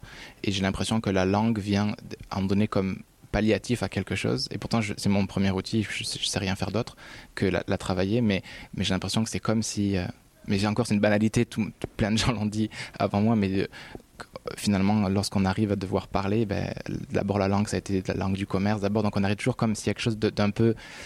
On a raté quelque chose, il faut passer par la langue. Je sais que c'est... Mais moi, j'ai l'impression qu'il y, a- ça quand même, il y a quelque chose là-dedans. Et pourtant, maintenant, je pense que c'est notre pr- première for- force aussi et première arme aussi. Dernièrement, je parlais de plusieurs textes qui étaient au FTA. On est toujours en train de retravailler ça, de re- re- remettre dans les mots. Euh, je sais qu'en France, il y a Sandra, Sandra qui écrit beaucoup là-dessus, sur la, manière dont le néolibéralisme in- infecte la, la langue et comment, par la littérature, on va s'en sortir. C'est son, pari. Et, et- je trouve que cet humour-là, je pensais, parce que j'ai vu différents spectacles à, à la suite, et, le vote, je le mettais aussi, à, à un moment donné, dans le texte de, Felwinsar, Trace, on, arrive à, à, mettre, à éclairer des, mots qui nous sautent d'un coup scandaleusement. Euh, qui, et, mais juste de les nommer, de les, de les mettre entre crochets, de dire comment on a pu appeler un continent sous-développé, et dit sous-développé de quoi et là, on pose des questions. Et je trouve que ça, par exemple, ben là, c'est une force du langage qui retourne ça. Et je trouve qu'il y, a une- y a une vérité éclairante au premier degré. D'un coup, on se, met à se dire, mais oui. Et lorsque dans, dans, le, dans votre spectacle, Laboratoire Poison, à différents moments de, la pièce, il y, a, ça, de reprendre les autres sur les mots. Est-ce qu'on parle de, de camp de concentration ou de village? Est-ce que camp de concentration a dans notre mémoire collective aussi, qui qui est, qui est aussi rivé à un moment de l'histoire, à une, géographie de l'histoire. Et qu'est-ce que sont les Enfin, je sais pas, je trouve qu'à un moment, il y a chose d'éclairant là-dedans. Puis on se, on se dit, ben, j'ai l'impression qu'on peut sortir de ce poison par ce remède qui est le, est le langage. En tout cas, j'espère et j'ai l'impression que. on peut, on, peut pas être hermétique à ce que vous proposez dans ces figures-là simples. Ou alors, je sais pas, ou alors euh, il faut, faut pas vouloir comprendre ou entendre. Mais c'est même pas comprendre, c'est ouais, pas vouloir entendre peut-être. J'ai l'impression que en décortiquant cela et en disant je suis le personnage qui, on arrive à quelque chose de tellement élémentaire que ça, ça, nous, ça nous ravage. En tout cas, c'est sûr que, que, que c'était un peu le but aussi dans, dans l'idée de pouvoir aussi être un, un, outil de, partage de récits ou de recueil de paroles. Euh, le, but, c'était d'avoir l'air de faire quelque chose de très, très, très simple. Euh, le, théâtre le plus, entre guillemets, bête possible. pour, pouvoir arriver dans des espaces qui ne seraient pas forcément des, salles de spectacle en petits groupes, montrant un, une ébauche de récits à certaines personnes euh, concernées par ces récits pour que spontanément elles, aient envie de, compléter, de raconter plus, comme, euh, comme on l'a fait euh, récemment en, Guinée-Bissau, à Bissau, pour, pour l'écriture du prochain chapitre. Je ne sais pas si tu as envie d'en parler un tout petit peu. Merci. Euh, D'abord, on a commencé euh, au Cap Vert. On a commencé à faire des prises de contact euh, pour pouvoir organiser les rendez-vous et faire les interviews. Euh, on a eu la chance de, de rencontrer des historiennes, euh, des sociologues et des anciens, anciennes combattantes. Et euh, autant au Cap Vert comme en Guinée-Bissau, car moi je viens de la Guinée-Bissau et du Cap Vert, j'ai les deux. Et donc voilà.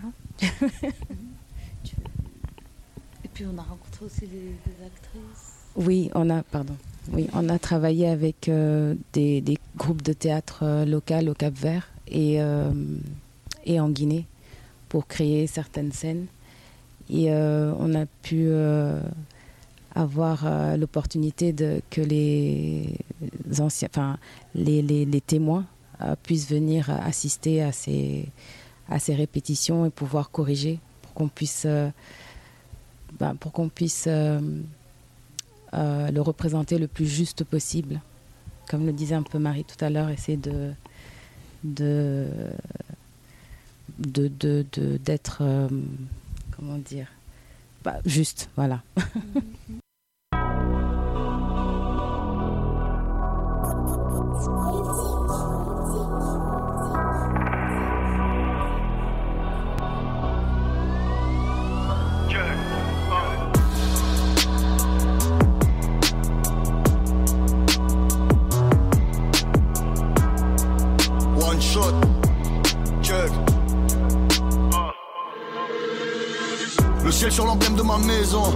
qu'on mesure la fracture. La famille la devise le blason. On inquiète, on rassure, on facture. Triste comme un verset corinthien. Comme un million de morts indiens. Rien ne dépassera le solstice. On maçonne, on construit, on maintient. Sous la luna, le sol est rougi. Toute la loge est remplie de bougies. Mais quelque chose est vivant sous la neige. Les deux testaments n'ont pas tout dit. Et j'ai des regrets vieux comme dit Babel. D'autres de la taille de Michael.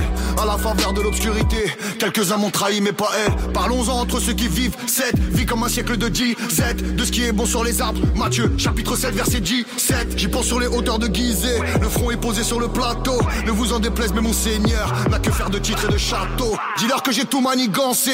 Mes plans sont noircis comme la vertu. Le tout fait des rondes dans mes pensées. Coincé dans la salle des pas perdus. C'est dur comme un gosse qu'on a vu partir. C'est mille coups de couteau dans mille artères. Ce soir, Père Castor raconte une histoire qui pourrait faire pleurer un milliardaire. Mon premier n'est ni contre ni pour. Mon second n'attendra pas qui pour. Mon troisième a le regard illuminé. Mon todos n'a jamais revu le jour. Un Mikasa, c'est pas tout ça. Je me rappelle quand je montais le Barça. De quand ils ont vu Fianso partout. Quand ils ont crié tout, mais pas ça.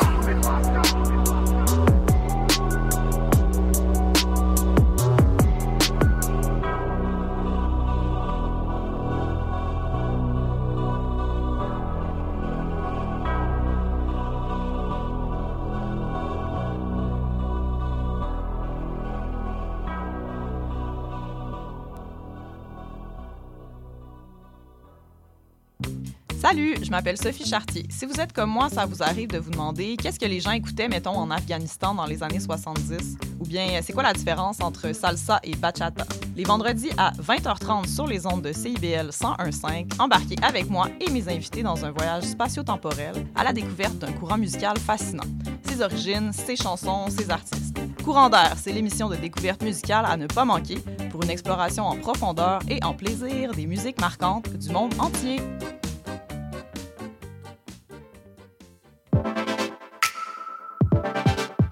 Bonjour, ici Boris Chassagne. Pour découvrir l'actualité locale d'un bout à l'autre du pays, écoutez l'émission Point de vue. On vous présente des reportages, portraits et entrevues réalisés par nos journalistes postés dans des provinces et territoires canadiens, société, art, culture, environnement, affaires publiques, l'information locale destinée à un auditoire national. Les jeudis 10h sur CIBL FM. Mon nom est Jason Dupuis, alias Le Cowboy Urbain. Je vous invite au cœur de la musique country tous les jeudis de 16 à 18 h, en rediffusion mercredi 14 h à CIBL. Bonjour à toutes et à tous, ici Charline Caro. Retrouvez-moi du lundi au jeudi à 9h pour l'émission Les Aurores Montréal, l'émission matinale quotidienne de CIBL.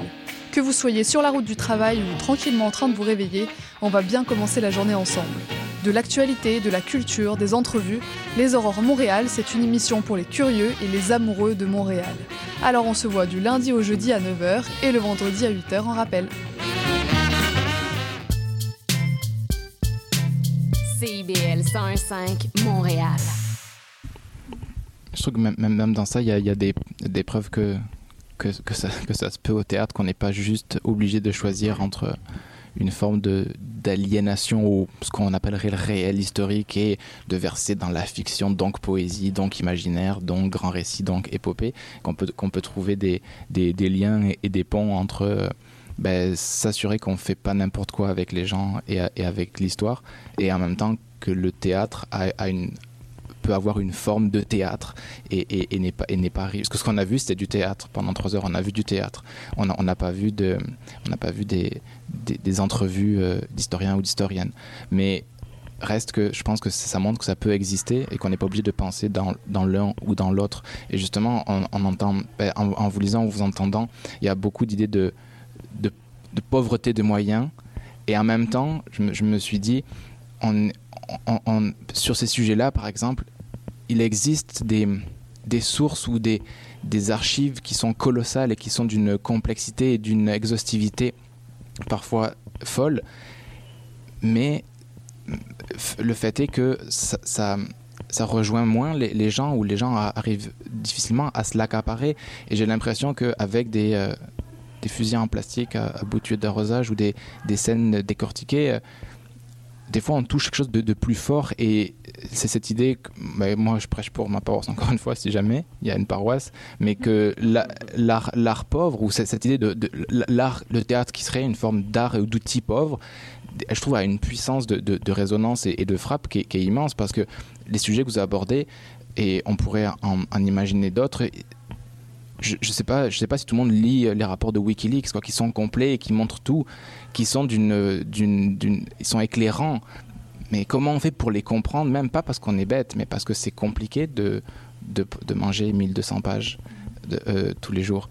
Et donc j'ai l'impression que le, le théâtre, à part cette réduction-là, a une grande force. Il y a un côté, euh, ben, l'image est pas belle de la bombe, mais je vais trouver autre chose. Une, une bombe, euh, je sais pas, euh, d'intelligence, je sais pas. On va trouver une autre image.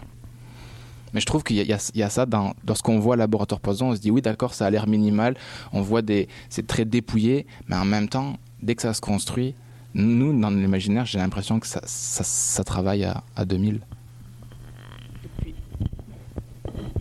Moi, ce que je trouve fort pour euh, complimenter le spectacle dans lequel on joue, c'est la, c'est la, c'est la, déontolo- la déontologie avec laquelle c'est fait. Euh, je trouve que, enfin, en tout cas, Adeline, quand tu travailles, c'est, la question qui, enfin, ça, ça parcourt chaque fois, chaque mot, chaque, chaque, chaque, même comment on, comment on travaille ensemble, avec qui on travaille, quand on invite quelqu'un en fait à travailler avec nous, en fait, il va continuer à travailler avec nous, il va intégrer le spectacle. les gens ne sont pas lâchés. Enfin, je veux dire, même dans le travail et de quoi on parle, euh, ouais, c'est. Il y a quelque chose autour de ça de. Je veux, peut-être juste dire que parce, que ça, a une raison pratique aussi, qui est le fait que malgré les archives très nombreuses, en tout cas en ce qui concerne l'histoire euh, coloniale, elles sont souvent du côté euh, des, archives euh, coloniales justement, et les autres, eh ben elles existent, elles sont très difficilement accessibles, ou bien elles n'existent pas du tout. Elles ne sont accessibles que par l'histoire orale. Et ça, ça veut dire des rencontres. Et ça, ça veut dire on, on va, on va rencontrer des personnes, on ne va pas... C'est pas, pas des objets de recherche, c'est des personnes avec qui on va partager un peu un morceau de vie, avec tout ce que ça implique de mauvaises nouvelles par rapport à nous en Europe, qui on est. Et ça, il faut, il faut le voir en face. En fait, euh, et, ça, et, ça, et, ça, a des conséquences très très pratiques. Enfin, Edgar qui est là, notre producteur et administrateur et, grand magicien, euh, il, il, en sait quelque chose par rapport à la question de d'une organisation éthique de rencontre avec des personnes qui vivent sur un autre continent, par exemple. Qu'est-ce que ça, qu'est-ce que ça implique, notamment ben, Je sais pas, je veux peut-être en, parler. Oui, tout à fait. C'est comme tu disais tantôt, c'est que il y a des ponts avec le, avec nos présents qu'il importe, qui sont assez, qu'on essaie de rendre visibles le plus possible, sans qu'ils prennent trop de place. Mais, euh, mais ces récits qu'on essaie de mettre à jour dans le laboratoire Poison, qui sont des, histoires parfois euh, trop méconnues, ont des, conséquences actuelles. Et je pense que ce dont tu parles, euh, Adeline, sont deux, artistes qui viennent de, Kinshasa, en République démo démocratique du Congo, et qui s'appellent Michael Disanka et Christiana Tabaro, avec qui, comme on essaie de l'expliquer depuis, depuis tout à l'heure, on essaie d'intégrer au processus de travail et à, à l'écriture de cette partie sur, euh, sur Lumumba et sur le Congo et qu'on aimerait à chaque fois avoir avec nous, qu'on aimerait avoir le plaisir d'être au plateau parce que ce sont des artistes euh, très très formidables et qui nous apportent cette, cette lumière, cette connaissance qu'on a que trop partiellement ou que trop à distance, nous à Bruxelles. Mais mais il y a des, des appareils d'État et des, des, des, appareils consulaires qu'on essaie de, de pénétrer mais qui sont des labyrinthes et qui empêche cette rencontre-là.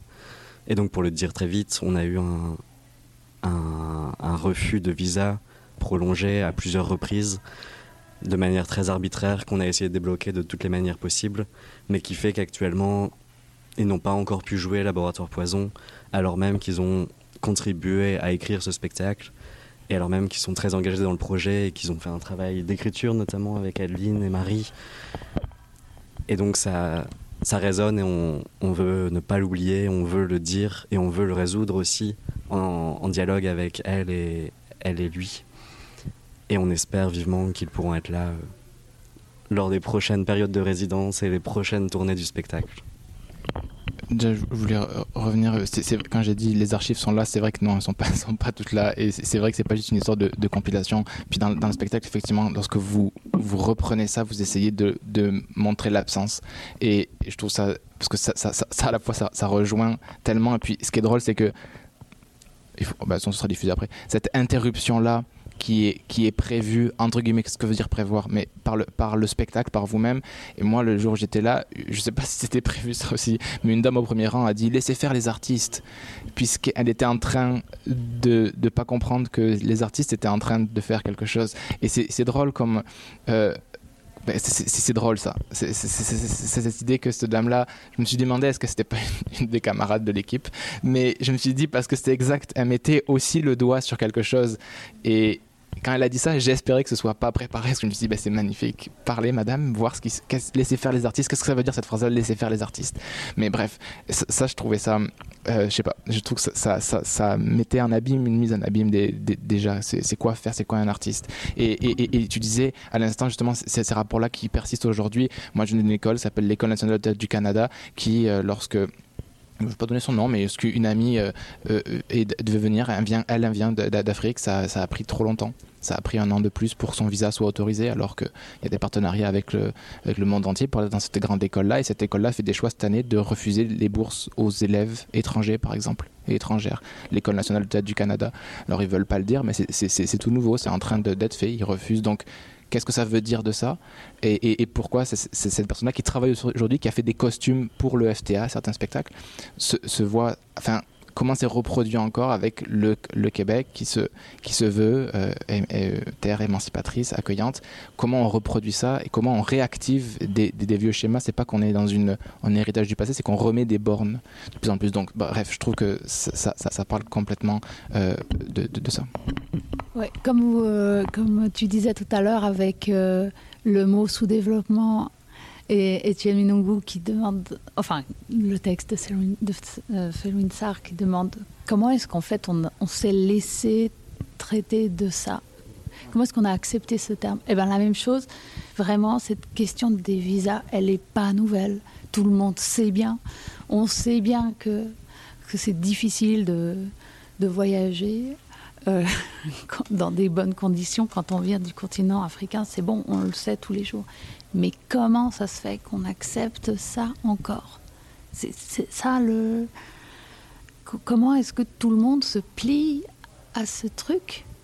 Aujourd'hui À ce truc qui, est évidemment euh, raciste et inacceptable. C'est tellement. Ouais, au contraire de tout ce qu'on prétend avoir euh, amélioré en droit international. Excuse-moi, je t'ai coupé la parole, tu voulais reprendre? Je t'en prie. Non, pardon, je voulais revenir un tout petit peu sur l'interruption de, de la personne. C'était pas du tout prévu, en effet, c'était pas une personne à notre équipe. Et parce que je pense justement qu'on essaie de, de faire l'inverse, Oui, oui. c'est-à-dire laisser faire les artistes. C'est pas du tout ce qu'on ce qu'on voudrait prétendre. On voudrait pas prétendre avoir une, une parole. euh, une parole absolue et une vérité absolue, justement, on essaie de laisser beaucoup de place au doute et, euh, et, et on était content que cette personne intervienne, même si on n'était pas tout à fait d'accord avec, euh, avec ce qu'elle disait, mais c'était important qu'elle puisse le dire. Voilà, non mais bien sûr, oui, non, non, je, je, ouais, je pense, euh, été- je pense, je vous accusais pas de machiavélisme structurel, mais euh, effectivement, je me suis, je, je- ça, ça, a- ça a renforcé quelque chose, ça, ça a dit quelque chose. J'avais, euh, je crois qu'il faut que je vous laisse bientôt, mais j'avais deux petits temps qui viennent pas vous harceler. Non, mais je finis bientôt, mais j'a- j'avais une question qui, qui parle de spectacle et puis qui élargit aussi l'idée que, on en parle dans le spectacle aussi, l'idée du euh, l'idée d'un théâtre aussi qui serait un théâtre, mettons les, mots politique ou révolutionnaire. C'est un truc qui me touche beaucoup de comment, par exemple, je, je vais, je vais citer, puis en lisant euh, des textes de, c'est une metteuse, une artiste de théâtre euh, qui s'appelle Asia Lakis, qui est, qui lettonne et qui écrivait en 1921. Comment? Oui, pardon, j'ai pas l'accent. J'ai pas. et elle dit donc. il faisait, il faisait un spectacle, Les, les visages du siècle, euh, de Paigle. Et en 1921, elle écrit Pour Riga, c'était tout à fait insolite. Les gens sortirent dans la rue, se mirent aux fenêtres et même sur les toits. Ils prirent parti. Certains criaient Vive la liberté, ouvrez les prisons ou liberté pour la culture prolétarienne. Je retiens, ils prirent parti. Et je me méfie aussi beaucoup de mes propres fantasmes, de mes cadrages, de mes recadrages historiques, de ce que pouvait être une idée du théâtre que je connaissais pas, le Shakespeare des tavernes, le Molière sur les tréteaux en prison. Je me méfie de, mes propres récits aussi euh, idéalistes, utopiques. Mais reste que je pense pas qu'elle mente et qu'elle elle explique c'est cette idée où les gens sortent dans les rues, les gens qui prennent parti. Euh, c'est pas il y a pas si longtemps, 1921, c'est il y a 100 ans. Euh, pourquoi, lorsque je lis ça, je vois une image euh, folle d'Épinal, de, petits villages italiens enfouis? Comment ça se fait que ce soit à ce point-là loin Et je, je ciblerais quand même pour l'Europe, mettons, parce que c'est pas partout pareil. J'ai pas fait du théâtre partout, mais pour avoir fait du théâtre, notamment, par exemple à Beyrouth, beaucoup, c'est pas pareil. Comment ça se fait que cette image-là nous semble à ce point-là euh, issue d'un film merveilleux? Mais à cause du 19e siècle. C'est euh, c'est- quelque chose. euh, C'était évidemment. Le théâtre était le, la discipline artistique révolutionnaire. C'était l'endroit de. les- On même avant hein, des pièces de Schiller et sont allés faire la révolution en sortant. La Belgique se targue d'avoir été inventée à la suite euh, d'une représentation d'un opéra, je sais pas. Donc c'est quelque chose qu'on qu'on se trimballe. L'idée que on, on sort du théâtre et on va tout casser. Euh, alors il y a quelqu'un très tôt dans le 19e siècle qui a un peu alerté la contre, c'était Georg Büchner, en disant euh, c'est pas tout d'aller tout casser et de se faire ensuite fusiller. Il faudrait voir à, se préparer un petit peu plus. Puis après, bon, il y a, d'autres personnes qui ont essayé de, voilà, de se moquer justement. Euh, mais ça, c'est une anecdote que j'aime bien raconter, pardon, hein, si j'ai la possibilité. Parce que ça ressemble un peu à notre travail. Euh, de- des, se moquer de, de ces artistes idéalistes qui pensaient qu'il suffisait de chanter une chanson révolutionnaire et ça abattrait les murs des prisons. Donc euh, ils ont fait une chanson un peu satirique là-dessus. Les paroles sont si libres qu'elles détruisent les, les prisons. Donc c'est une chanson de, de gens emprisonnés qui, qui se moquent un peu de, de cette vision-là. Et en fait, ce chant est de, est- a évolué et est resté comme un, un chant révolutionnaire. Les paroles, les pensées sont libres et elles traversent les murs. C'est euh, les, émigrants euh, communistes allemands en, en Amérique latine le chantent comme euh, un, un chant révolutionnaire. Donc c'est des chants qui sont issus de la révolution avec euh, sarcasme ou, dans, dans une, dans une tragédie, si vous voulez, et, qui, et qui reste comme le, souvenir d'un... Donc, donc on a les deux, du- d'une utopie, d'une utopie et de, et de la mauvaise nouvelle que l'utopie ne suffit pas. Euh, donc le, le- théâtre révolutionnaire, quelque part, il porte en lui son autodérision. Mais ceci dit, Asia Latsis, c'est une femme de théâtre hyper importante. C'est l'inventrice du théâtre didactique, euh, ce que Brecht va ensuite appliquer, donc parce qu'à travers Benjamin, enfin je ne vais pas refaire toute l'histoire, euh, Augusto Boal, euh, le théâtre de l'opprimé, toutes ces techniques-là, ça vient de là, ça vient de la possibilité de se planter dans la rue et commencer à faire une, une scénette. euh, normalement, c'est euh, le gars qui donne des conseils à son copain comment draguer une fille. Enfin bref, et tout le monde s'attroupe et, rigole, waf waf. Euh, et ben là, on ferait la même chose, sauf que ce serait le gars conseille à un autre gars comment, comment en piéger un troisième et tout le monde s'en mêle. Parce que, voilà, parce que c'est- des choses qui se produisent dans les rues, dans ces, dans ces périodes où les gens ont besoin de se rassembler. Euh, et quand il et quand il y a des foules dans les rues, par exemple comme ça a été le cas, bah, j'ai- un tout petit peu suivi ça en Argentine euh, au moment euh, du collapse du système bancaire et des émeutes de la faim. euh, par quartier, on se rassemble, on fait des, assemblées. Bon, le théâtre naît presque automatiquement dans ces situations où on ne peut pas faire confiance à ce qu'on entend dans les médias et on doit s'organiser et on veut créer autre chose et on doit comme insuffler la possibilité de nouvelles images, de, nouvelles visions, de profitons d'en être là pour cette fois ne plus nous laisser avoir. Comment on le fait?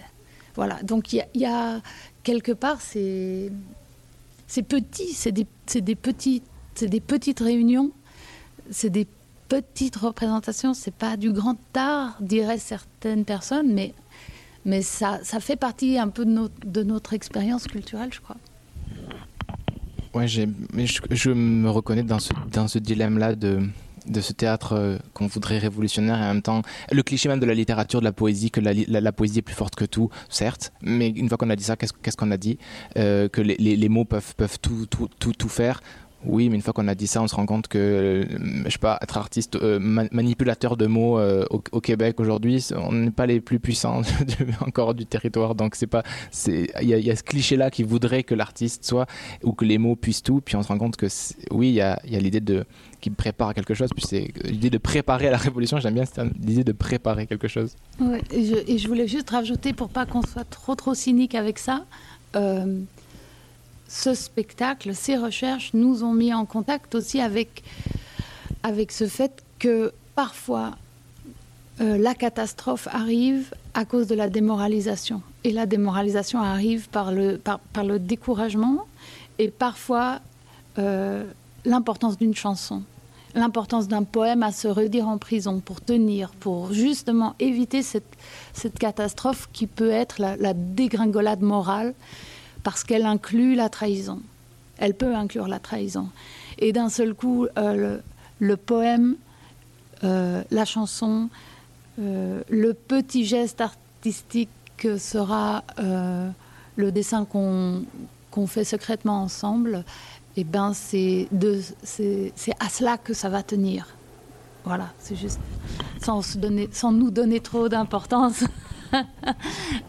un, point qui était, qui était intéressant. Quand, un jour j'ai pu avoir une parole trop, trop cynique sur, euh, sur une, une- chanson révolutionnaire euh, X et tout ça, et, et une, et une survivante qui m'a repris en me disant. euh, en me disant, me dis pas ça, c'était important quand tout d'un coup euh, le musicien arrivait et, et les gens se remettaient à chanter. Les gens se remettaient à chanter, c'était comme si, ouais, ils retrouvaient le sens de pourquoi ils se sont mis dans ces difficultés-là. Et, euh, et on retrouve ça donc, quand, on est allé euh, en Guinée-Bissau à la rencontre de, personnes dont on avait recueilli des témoignages pour qu'elles apprécient ou non nos petites mises en scène. C'est à nouveau ça qui, qui, qui nous, a, qui nous a sauté aux yeux. Notre euh, prudence esthétique leur apparaissait comme du négationnisme, mais pas du négationnisme des crimes, mais du négationnisme de leur gloire. Je ne sais pas comment dire. Et donc, je me retrouvais euh, avec la gorge serrée à me dire Ok, vous avez raison, euh, j'ai vu faux. Et, ce qui était bizarre, c'est que une autre partie de l'équipe qui était partie en Algérie a fait la même expérience. Je ne sais pas si tu veux en parler. On va pleurer tout de suite. Non, mais c'est très simple. C'est juste, euh, on a, on a rencontré une euh, sociologue qui s'appelle Fatma Oussedi, qui, qui était jeune euh, enfant pendant la, la guerre de libération, d'indépendance. Et elle nous a raconté un épisode où elle allait chercher son père en prison. Et où elle entre dans la prison, elle, elle retrouve son père, elle ne savait pas s'il était mort. Et c'est le, le désespoir total. Et là, il y, y, y a un camion de femmes qui arrive et des prisonnières et qui entame euh, un des champs, euh, un des champs révolutionnaires algériens. Et donc on a essayé de représenter ça. Et du coup, nous, moi, j'avais dit aux actrices, euh, chantez-le un, peu, un peu bas, mais on voit que vous chantez, mais pas, pas trop fort. Et du coup, on, l'invite à voir la représentation. Et au moment où elle euh, commence à, chanter pas fort, euh, voilà, en étant tout en retenue, bah, Fatma euh, euh, entonne le chant, mais euh, enfin, elle, elle, elle, euh, enfin, tout à fait normalement, mais juste à voix haute, quoi. Et elle se lève. Et en fait, tout le monde a, a fondu, euh, a fondu, quoi. C'était là, on était tous en larmes. Et après, elle voulait, enfin voilà, elle, elle- elle avait envie qu'on lève le poing, qu'on soit, qu'on soit debout euh, pour chanter ça. Et puis il reste que dans, dans votre spectacle, on finit aussi sur euh, de la poésie. Et donc ce qui est beau à travers ce que vous racontez maintenant dans le spectacle, c'est que euh, on finit sur euh, les mots de Mahmoud Darwish dans une salle à Montréal où on peut présupposer que nous n'avons pas vécu euh, le, quart de- des violences qu'il a reçues. Et, pourtant, quelque chose se passe. Alors, qu'est-ce qui se joue là-dedans Je ne sais pas. Quelle dose de, de- d'enthousiasme contient la, poésie, le théâtre, mais reste que les gens, euh, on, a entendu les gens retenir leur souffle, ou à ce moment-là, qu'est-ce qui se joue là J'en sais rien, mais reste que les quelques mots euh, d'un poète palestinien à Montréal aujourd'hui contient quelque chose de. On parlait de traces au pluriel, contient quelque chose de, ces traces-là. Et là, il y a quelque chose de peut-être un peu, un peu magique. Et je ne sais pas ce que les gens ont ressenti, mais cet enthousiasme-là, et euh, quelques mots, et puis finir sur, sur le mot Palestine. Euh, J'ai l'impression quelque chose de là qui résiste aussi peut-être au, au cynisme malgré tout. Il se passe quelque chose ici à Montréal euh, avec ce, en finissant sur, sur Palestine. Euh, je, crois que je, vous ai, je crois que je vous ai pris beaucoup trop de temps. C'est là. Merci beaucoup. Merci infiniment.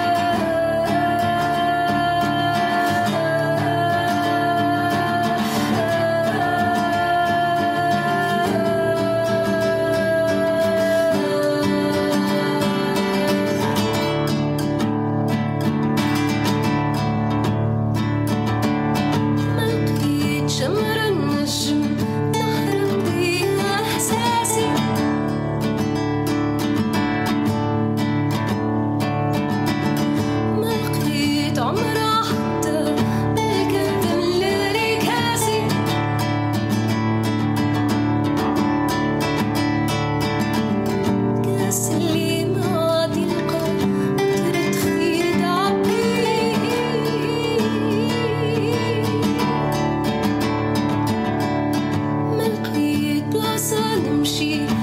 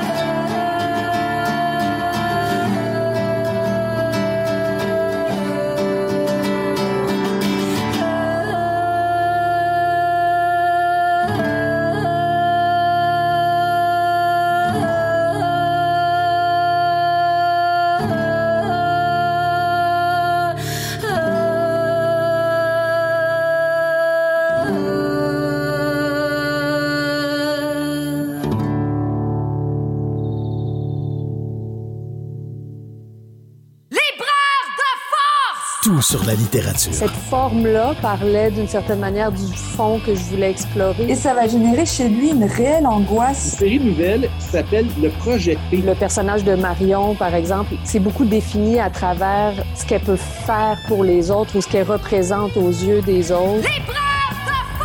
Avec Linda Dion et Mike Seviano. Jeudi 18h, rediffusion mardi 11h30. CIBL, au cœur de la littérature. Vous voulez tout savoir sur la musique, la chanson, la danse traditionnelle québécoise? Eh bien, excusez-la pour vous. Chaque semaine, nous vous donnons rendez-vous pour explorer avec vous les dernières tendances en musique trad, mais aussi avec des performances en direct ou des entrevues. En compagnie de Marc Bolduc, chaque semaine, le dimanche 18h, en rediffusion les mercredis 11h sur les ondes de CIBL 101.5.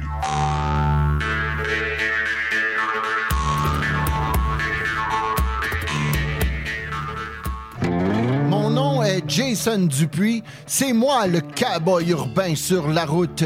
Je vous invite tous les dimanches de 7 à 9 heures sur les ondes de CIBL au cœur de Montréal.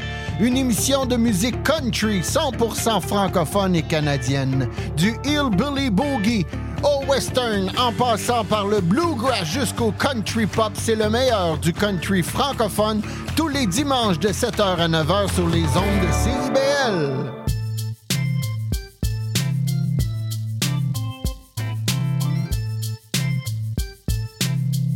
CIBL 101.5 Montréal. CIBL, au cœur de la culture. Ok, ça c'est un spécial message pour tous les amateurs de rap De rap T'es obligé de te connecter, l'émission s'appelle On s'en rap. On s'en rap. Ça se passe sur CIBL